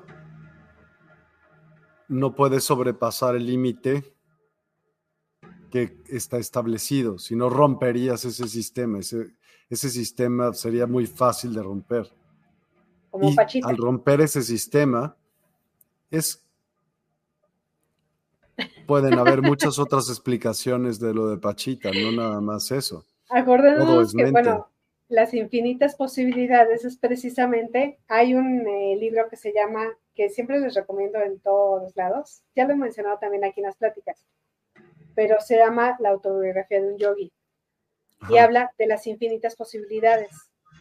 Eh, Yogananda lo que hizo fue un viaje por el Himalaya, la India y muchos otros lugares en los que hizo una, una, compilación de varios yogis y yoginis.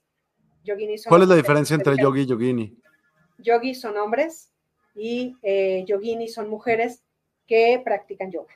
Gracias, no sabía, nunca había oído, o sea, sí había oído yogini, pero no sabía que era mujer. Gracias. Bueno, hizo una, hizo una compilación de yogis y yoginis que desarrollaron eh, o que han desarrollado diferentes tipos de dones. A eso es a lo que me refiero. Son infinitas posibilidades. A lo mejor la perspectiva de una persona es su perspectiva. Siempre. Siempre no es la mía. Sí. A lo mejor está eh, criticando, juzgando desde su perspectiva.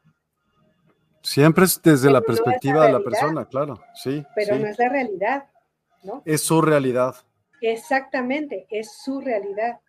Entonces, las infinitas posibilidades, si pueden leer ese libro, se los recomiendo mucho, porque habla de las infinitas posibilidades que tenemos los seres humanos para desarrollar nuestros dones. Otra vez, nuestro libre albedrío. Por eso yo sí creo en él. A mí, te digo, apenas me ha ayudado, pero muchísimo, a saltar muchas cosas a manera eh, personal, ¿no? Yo no digo que no, pero me cuesta trabajo creer el sí también. Es porque es tu perspectiva, porque es tu punto de vista, porque tenemos un sistema de creencias distinto. No solo porque es, es viéndolo desde muchos ángulos distintos, tiene diferentes respuestas. No es que solo sea mi perspectiva, me trato de cambiar de perspectiva en muchos lugares y por eso te lo estoy preguntando. No creas que yo quiero decirte que no es cierto y que no existe, pero es una posibilidad. Es una, posibilidad. sí, puede que sí, que exista esa posibilidad. Tan, tan existe esa posibilidad, como te decía, yo al principio creía que la muerte era un final y que ya se acababa todo, y ¡pam! Cuando me abren esta gama de posibilidades de que decir, no, este, la muerte es un cambio, sí existen las personas, y, este, y aparte hay personas que desarrollan este tipo de dones, hay personas que han materializado y desmaterializado, existe el don de la ubicuidad, que no nada más lo desarrolló el Maestro Jesús, sino lo desarrolló, lo han desarrollado otras personas.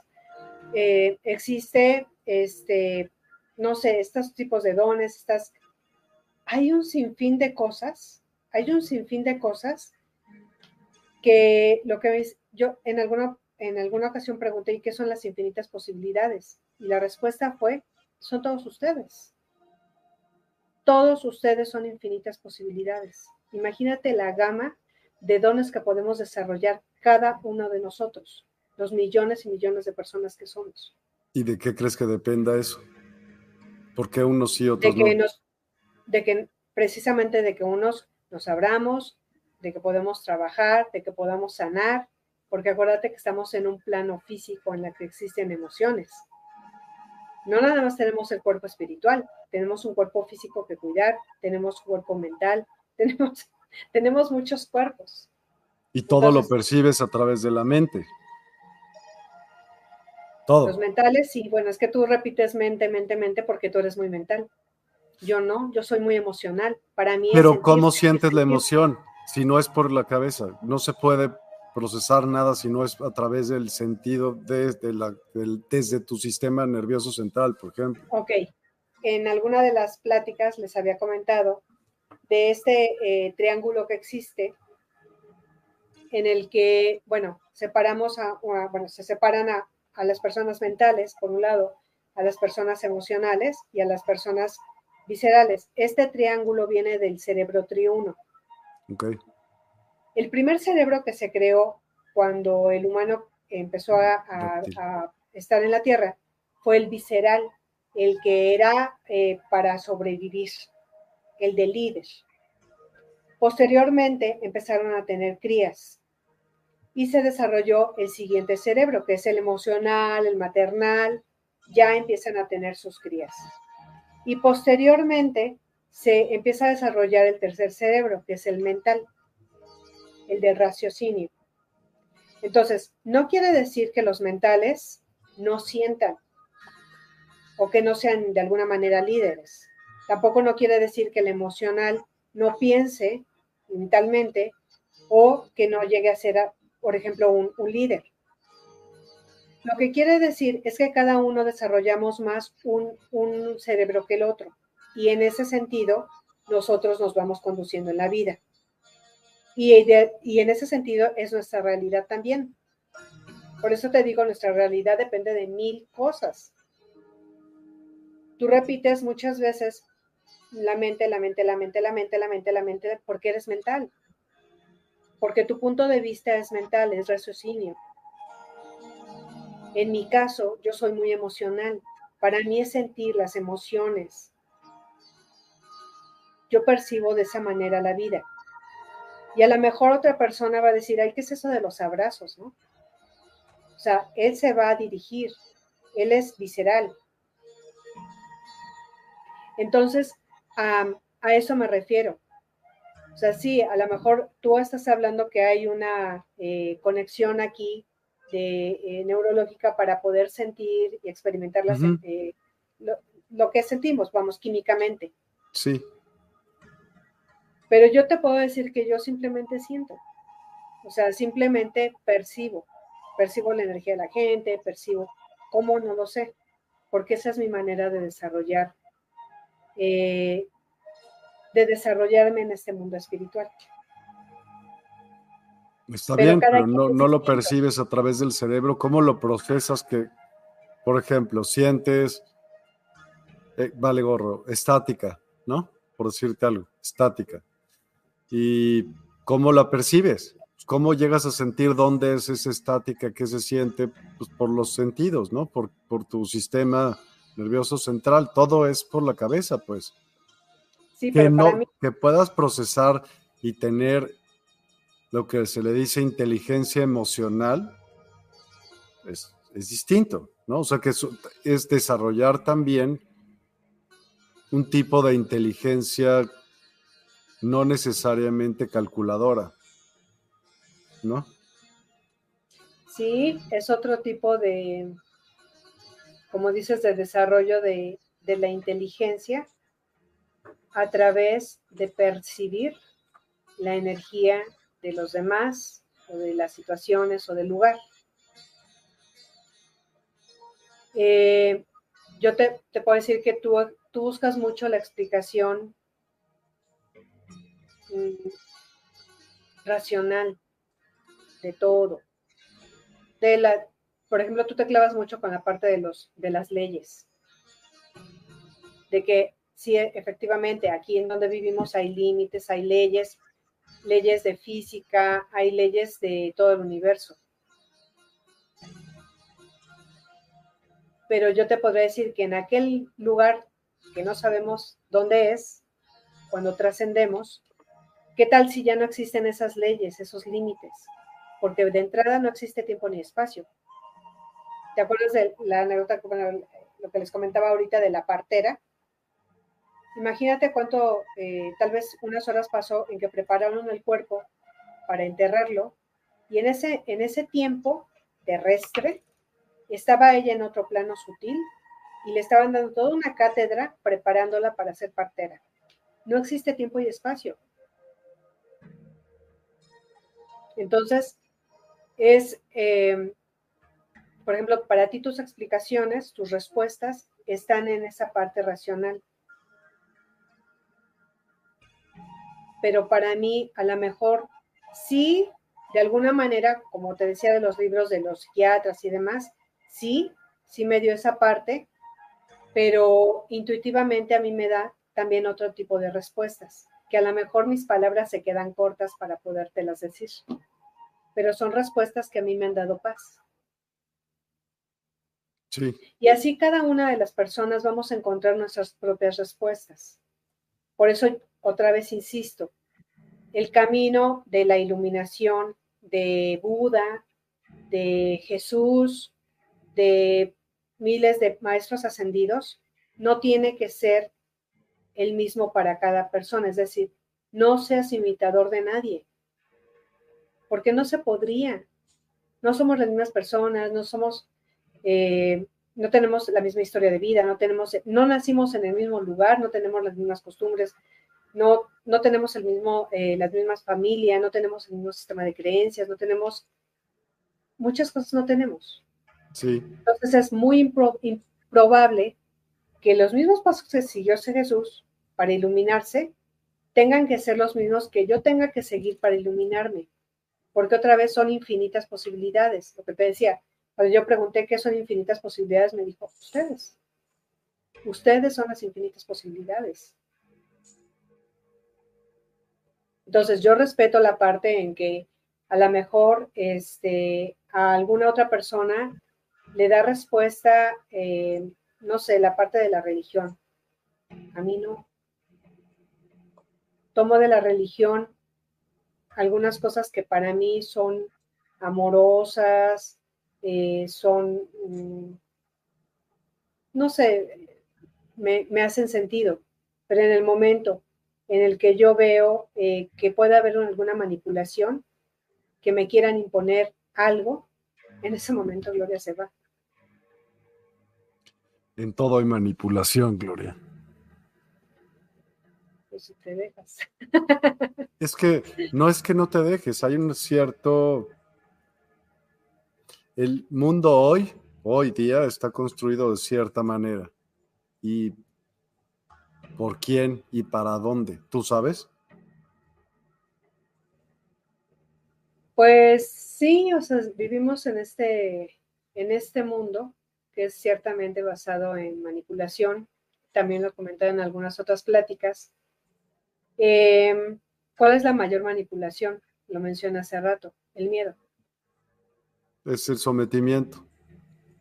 El miedo. O sea, si una persona eh, la bombardeas con noticias negativas todo el tiempo, todo el tiempo está sabiendo de asesinatos, secuestros, este, corrupción, eh, robos, eh, etcétera, etcétera, etcétera, estás obviamente sometiendo a una persona al miedo. Y una persona sometida al miedo es manipulable. Entonces sí vivimos en una sociedad que de alguna manera, este, esa es la base, ¿no? La manipulación a través del miedo, la manipulación a través de alguna otra ideología política, religiosa, lo que quieras. Entonces, ¿qué tanto tú permites esa manipulación en tu vida? Es que fuiste crecida de cierta manera, como bien lo dices, y tus papás también, y, tus primos y tus amigos, y todo el mundo fue crecido de una cierta manera. Y eso es, fuiste adiestrada literalmente de una cierta manera. Y la parte espiritual cuando me, cuando me decías que me dio la parte espiritual, eso, empezar a romper esquemas, ideas preconcebidas, como dicen, como dicen arriba, ideas preconcebidas. La espiritualidad no es dulce. La espiritualidad te va, vas a topar con pared porque vas a decir, híjole, no era lo que me habían dicho, no era con lo que yo crecí pero me voy más allá, te abre otro tipo de puertas, te abre otros caminos que no sabías que existían. Por supuesto, te abre la percepción. Sí, para mí la espiritualidad es una gama de, sabiduría eh, que es basta para sanar, para reencontrarte, para, yo les he dicho que el primer peldaño para sanar es el autoconocimiento. Y obviamente dentro de esta sanación del duelo entra el autoconocimiento. Te vas a dar cuenta de quién eres tú, de tu luz y de tu sombra, y también de la luz y de la sombra de la persona que trascendió. Pero como les dije, cuando quitas esas caretas, la muerte te permite quitar esas caretas y ver a la persona de manera auténtica, de manera almática, sin jerarquías. ¿Qué significa rendirse? ¿Cómo se hace? Rendirse, pues es soltar, soltar el control. Es soltar, pero ¿qué control? Mira, en aquella experiencia que yo tuve muy fuerte, este, yo tenía mucho miedo de salir incluso a la calle. Y fue un miedo al que nunca había experimentado, un miedo paralizante pues yo me llegué de todo lo que yo sé, ¿no? Yoga, meditación, teta healing, todo lo que yo podía. Y sin embargo, seguía latente ese miedo. generalmente yo soy de la idea que, por ejemplo, un, bueno, que un, sanador a veces requiere de otra persona que sea objetiva para que le eche la mano y sanarlo. En aquel entonces eh, tuve la fortuna de, eh, de tomar una, de invitar a una ceremonia de cacao. Yo nunca la había tomado, nunca había degustado de esa manera el cacao. Eh, se hizo la ceremonia y demás. Obviamente se hacen ahí ejercicios, se hacen meditaciones y demás. Había tomado la primera ingesta de cacao y eh, el cacao tiene mucha relación con el anahata, con el cuarto chakra del corazón y te abre. Yo había pedido en, la meditación que estaba haciendo al cacao pues que me ayudara a sanar este, esta, este estadio de miedo que yo tenía, ¿no? Estando este, ya en la meditación, entré yo en Teta y yo le dije, ¿sabes qué? Eh, pedía arriba al amor, al amigo, como le quieras llamar, y le dije, ¿sabes qué? Me rindo. Estoy en tus manos. Lo único que quiero es estar en paz. Me rindo ante ti haz lo que tengas que hacer, ya, yo creo en ti. Y ya, no hice nada, de verdad no hice nada. Ya no me puse ahí a meditar, a sanar, a quitar, no hice nada, simplemente me quedé concentrada en mi respiración en esa meditación. Fue para mí increíble, increíble porque te digo, yo soy muy, eh, soy hipersensible, soy muy emocional y para mí fue sentir como algo oscuro, una nebulosa oscura, salía de mí. Salía de mí, o sea, textual, salía de mí, sentí, por eso te digo que yo, eh, yo lo percibo, sentí como salía algo, como si me quitaran algo por dentro, y terminó la ceremonia.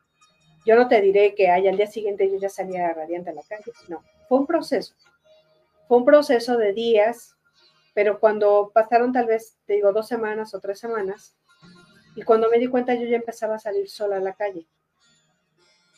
Fue algo que yo no me había dado cuenta porque yo iba muy temerosa. Y yo empecé a ir al súper y a hacer mis cosas y demás, pero salía ya con esa seguridad que de alguna manera me había sido arrebatada.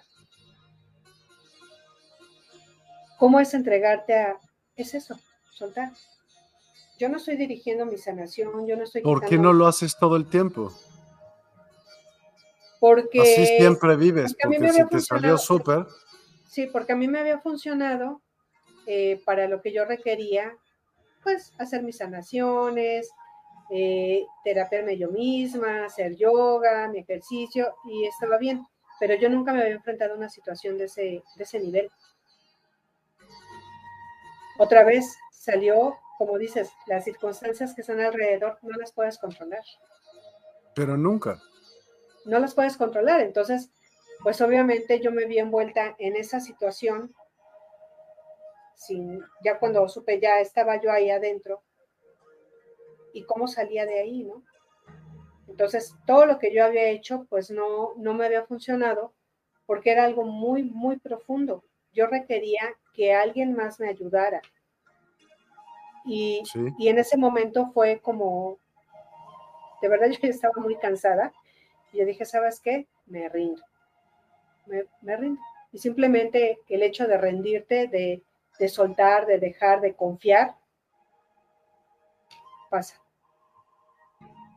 No, y lo entiendo muy bien, ¿sabes? Pero por eso, otra vez, podemos aquí, nunca vamos a terminar y está padre, ¿no? O sea, no, no, no, no quiere, no quiero nunca tener la razón, solo quiero poder rebotar mis ideas, ¿no? Y aquí también los, las personas que están pueden hacerlo. Y pues te lo agradezco muchísimo, te tocó a ti esta vez, pero... Me tocó a mí. Te tocó a ti, sí, aquí estás. Y pues tú dirás si todavía queremos hacer la meditación, si quieres darla. Yo feliz de que la des y pues... Sí, este, bueno, no sé si hay algunas preguntas antes de entrar a la meditación. Ok, yo ya no te voy a preguntar. Pero sí. no, digo, está bien. Yo te he comentado en alguna plática para mí, digo, ha sido enriquecedora porque a mí me cambió la perspectiva de lo que yo tenía, ¿no? O sea, ver ese comentario que hicieron eh, la ponente que estuvo en aquella ocasión, para mí me cambió la perspectiva y está bien. Pues no, no, ah, mira, dice aquí Cisne Lunar. Muy cierto. Ayuda mucho ya que uno aprende de ustedes. Qué bueno que te sirva, pero también danos tu punto de vista. También es padre abrir muchas perspectivas. Es parte de lo por qué se hace también este programa, ¿no? Porque creo que la verdad de las cosas sería verlo a través de los ojos de todo el mundo. Si tú dices que son que, que tu amigo te dijo las infinitas posibilidades, somos todas las mentes, ¿no? Entonces. Hablando de mentes. Sí, ¿no? ¿Ves cómo eres mental? No, espera. Entonces, las infinitas posibilidades, viendo al mismo tiempo desde todos los ángulos, crean la realidad real, la realidad real, valga la Sí, sí, en algún, en algún momento, en alguna canalización, este, me decía que eh, era como mostrarme la imagen de una playa, ¿no? Y tomar con una, bueno, había una mano grande que tomaba una, un puño, de, arena y decía que estas eran las infinitas posibilidades. Y la verdad es la playa entera. La verdad absoluta es la, la playa entera. ¿Qué quiere decir esto? Que nadie tenemos la verdad. Nadie ni el más iluminado, nadie tenemos la verdad. La verdad absoluta la conformamos todos nosotros. Todos. Todos conformamos la verdad absoluta. ¿Y cómo la vamos a conformar? Pues con ese mutuo respeto a los caminos de cada persona. Pues sí. No, espero no haberte faltado el respeto en ningún momento. No, para nada. Perfecto. Pues vamos a ello. vamos a la meditación. Ok, pues, vamos a hacer una meditación. Venga. Este, y bueno, hablando de, los días festivos que hay aquí en, México, se cree que eh, eh, en estas creencias que se abre un portal y que las personas fallecidas vienen a encontrarse con los vivos. Bueno, Vamos a hacer una meditación para enviar luz a estos seres, a este camino de almas, para que tengan pues su bienvenida y su regreso en esa luz. ¿Podemos dejar la, la imagen penúltima, por favor? Estoy tratando, pero me parece que ya la hicimos. No, ¿verdad? ya no se oye la música. La anterior. Podríamos, pero la bronca es que no se va a escuchar la música. Ah, bueno. Entonces no podemos poner las dos. ¿Sí? Sí, sí está bien. La quitamos. Ok. Bueno. Si quieres dejamos el altar, si se puede. No, tampoco se va a poder porque no te oirías. Mira, haz de cuenta, si yo te quito así y me quito yo. Pues no, ya valimos todos. Entonces tenemos que dejarlo así. Discúlpame. Ok, bueno. Vamos a dejar entonces tu frecuencia.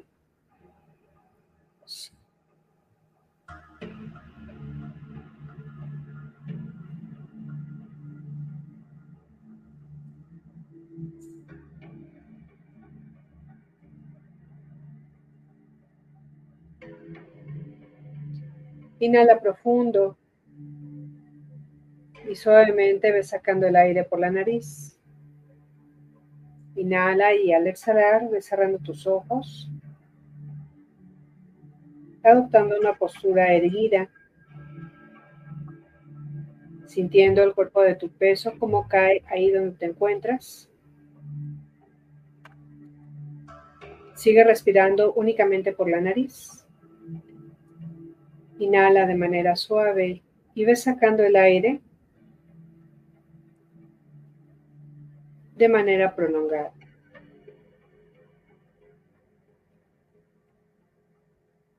Inhala profundo y al exhalar, simplemente sin preguntarte cómo, vas a imaginar que todo el lugar en donde te encuentras se empieza a iluminar de un color blanco, como una llama de una vela. El lugar es apacible, tranquilo.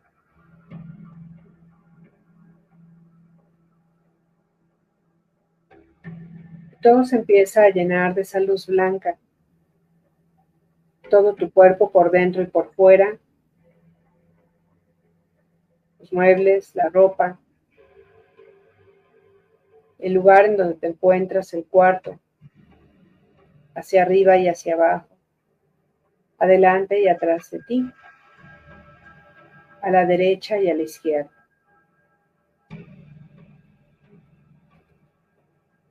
Y en ese lugar de luz,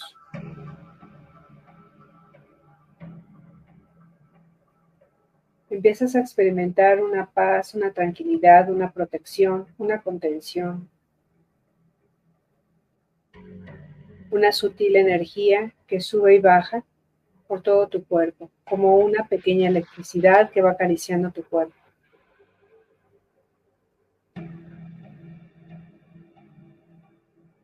Y ahí de manera amorosa vas a traer mentalmente a todos y cada uno de los seres queridos, de tus seres queridos que ya trascendieron. Imagina que empiezan a formar un círculo alrededor tuyo, Permítete verlos en sus rostros. Al igual que esa luz, tranquilos, protegidos, contenidos, conviviendo contigo en esta luz y tú volviéndolos a observar aquí. Imagina que más allá de esa luz empieza a formar un camino, un camino muy, muy lejano. El camino es como tú lo quieras. Puede ser un camino de piedras, un camino de pasto, un camino de terracería. Alrededor puede haber árboles, por un riachuelo. y comienza a permitirte iluminar con esa luz blanca perlada ese camino, que es tan lejano, tan, tan lejano. Empieza a iluminarse todo hacia el fondo, hacia los lados, hacia arriba y hacia abajo.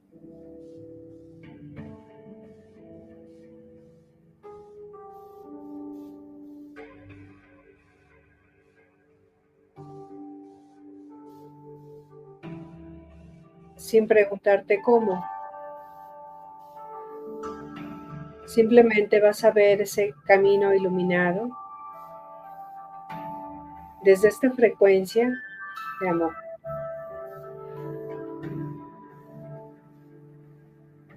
Permítete en esos momentos convivir, expresarles a tus seres queridos lo que quieras comentarles en estos momentos. Un momentito ahí para que tengas oportunidad de comunicarte con ellos de manera amorosa.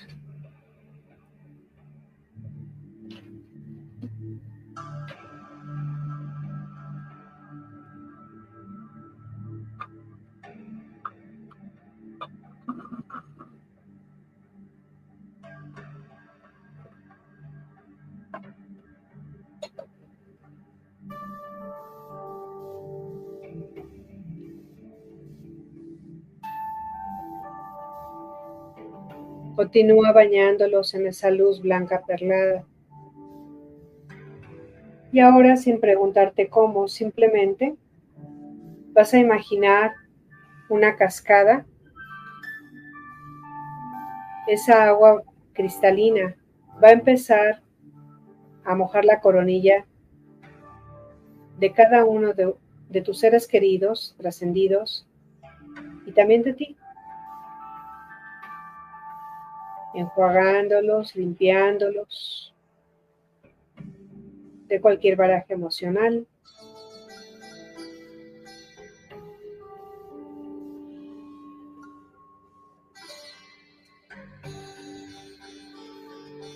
Y nuevamente, después de limpiarse, vas a permitir que vuelva a aparecer esa luz blanca perlada, pasando por todo el cuerpo de estas personas, por todo tu cuerpo nuevamente, sin preguntarte cómo, todos se van a convertir en esa misma luz blanca, sin perder su esencia cada uno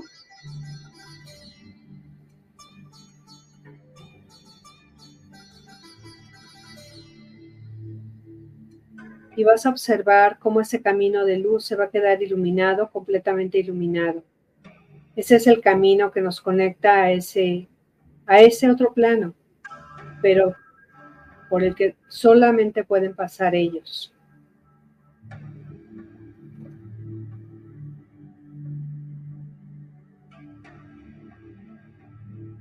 Y vas a permitirte despedirte de cada uno de ellos con la palabra con la acción que tú decidas, honrándolos, agradeciéndoles por estar aquí en estos momentos, dándoles desde tu corazón esa bendición para su camino de regreso al hogar.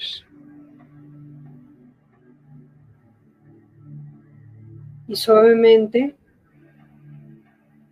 Vas dejándolos en esa luz blanca perlada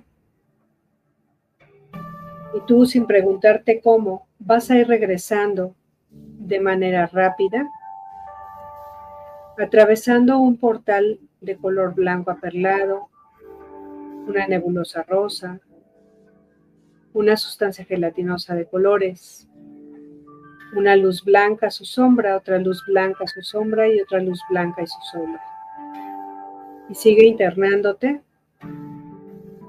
Vas a llegar al universo, vas a ver los planetas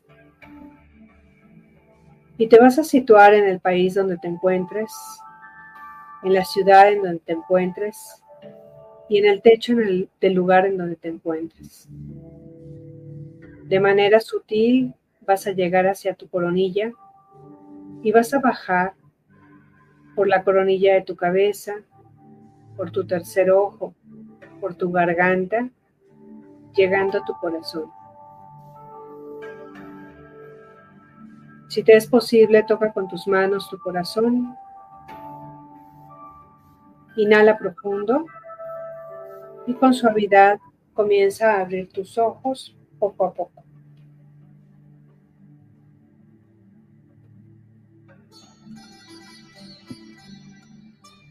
Vas regresando poco a poco, haciéndote consciente de tu cuerpo, de tu respiración, del peso de tu cuerpo, como cae donde te encuentres. Y poco a poco regresando.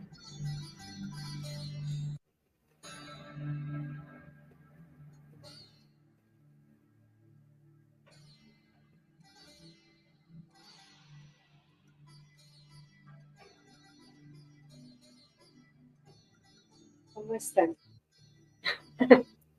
Gracias. Padrísima. Sí, de nada. Eh, bueno, te voy a poner algunos comentarios. Yo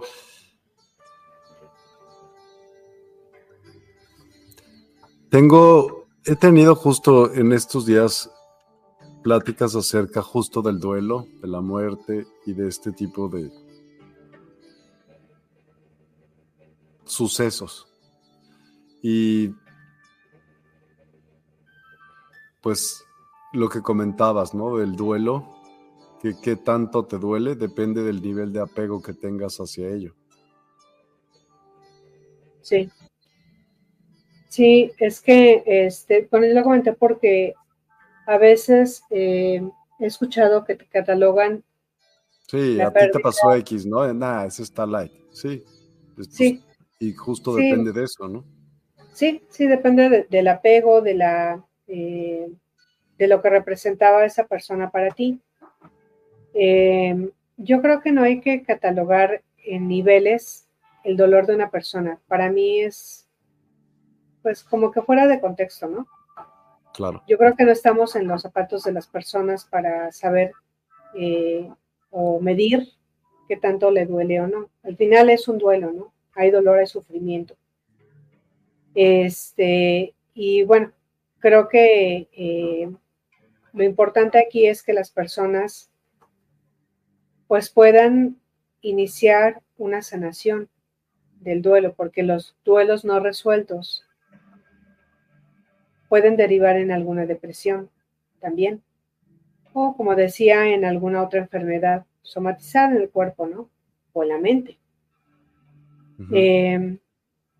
Creo que, que cada persona eh, podemos buscar nuestras propias respuestas de tal manera que poco a poco vaya abriéndose esa conciencia en el sentido de sanar.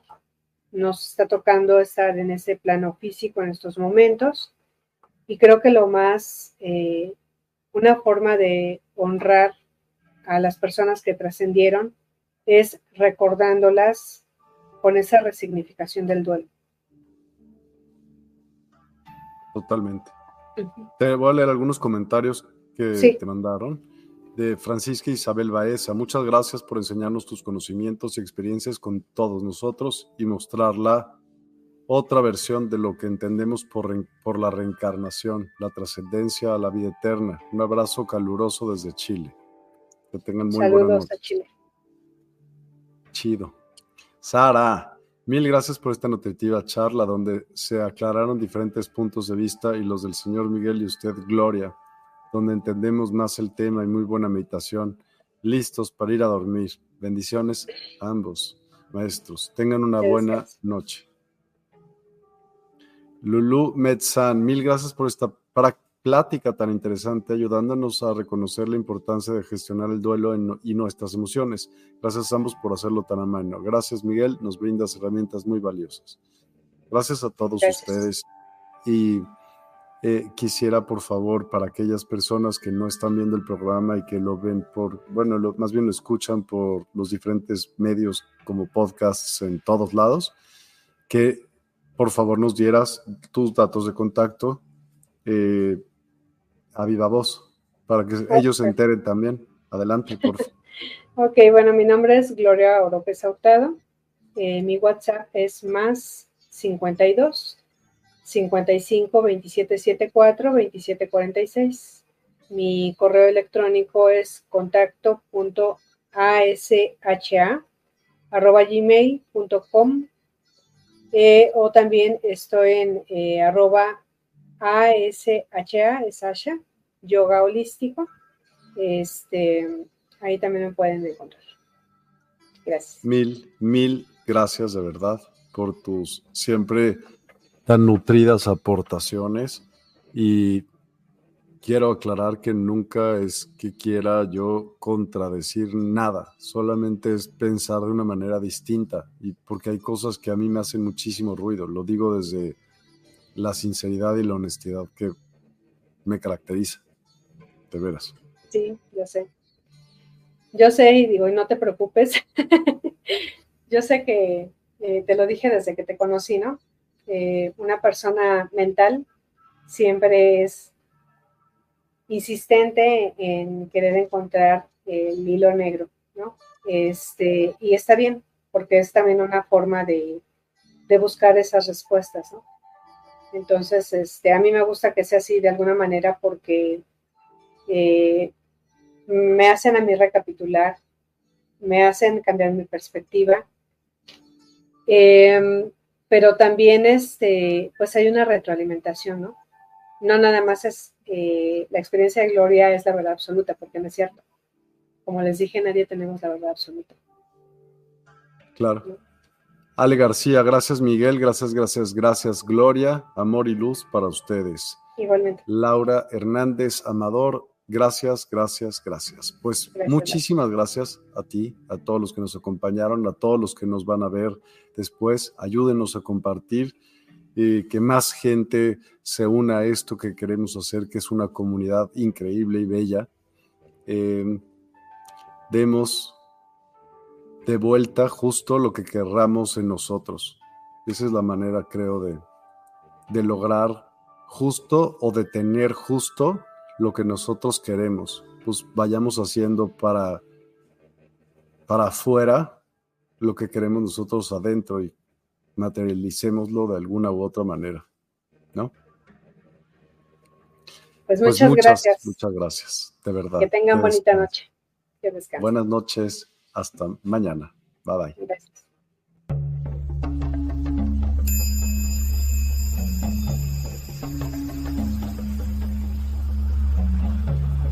Despierta tu conciencia.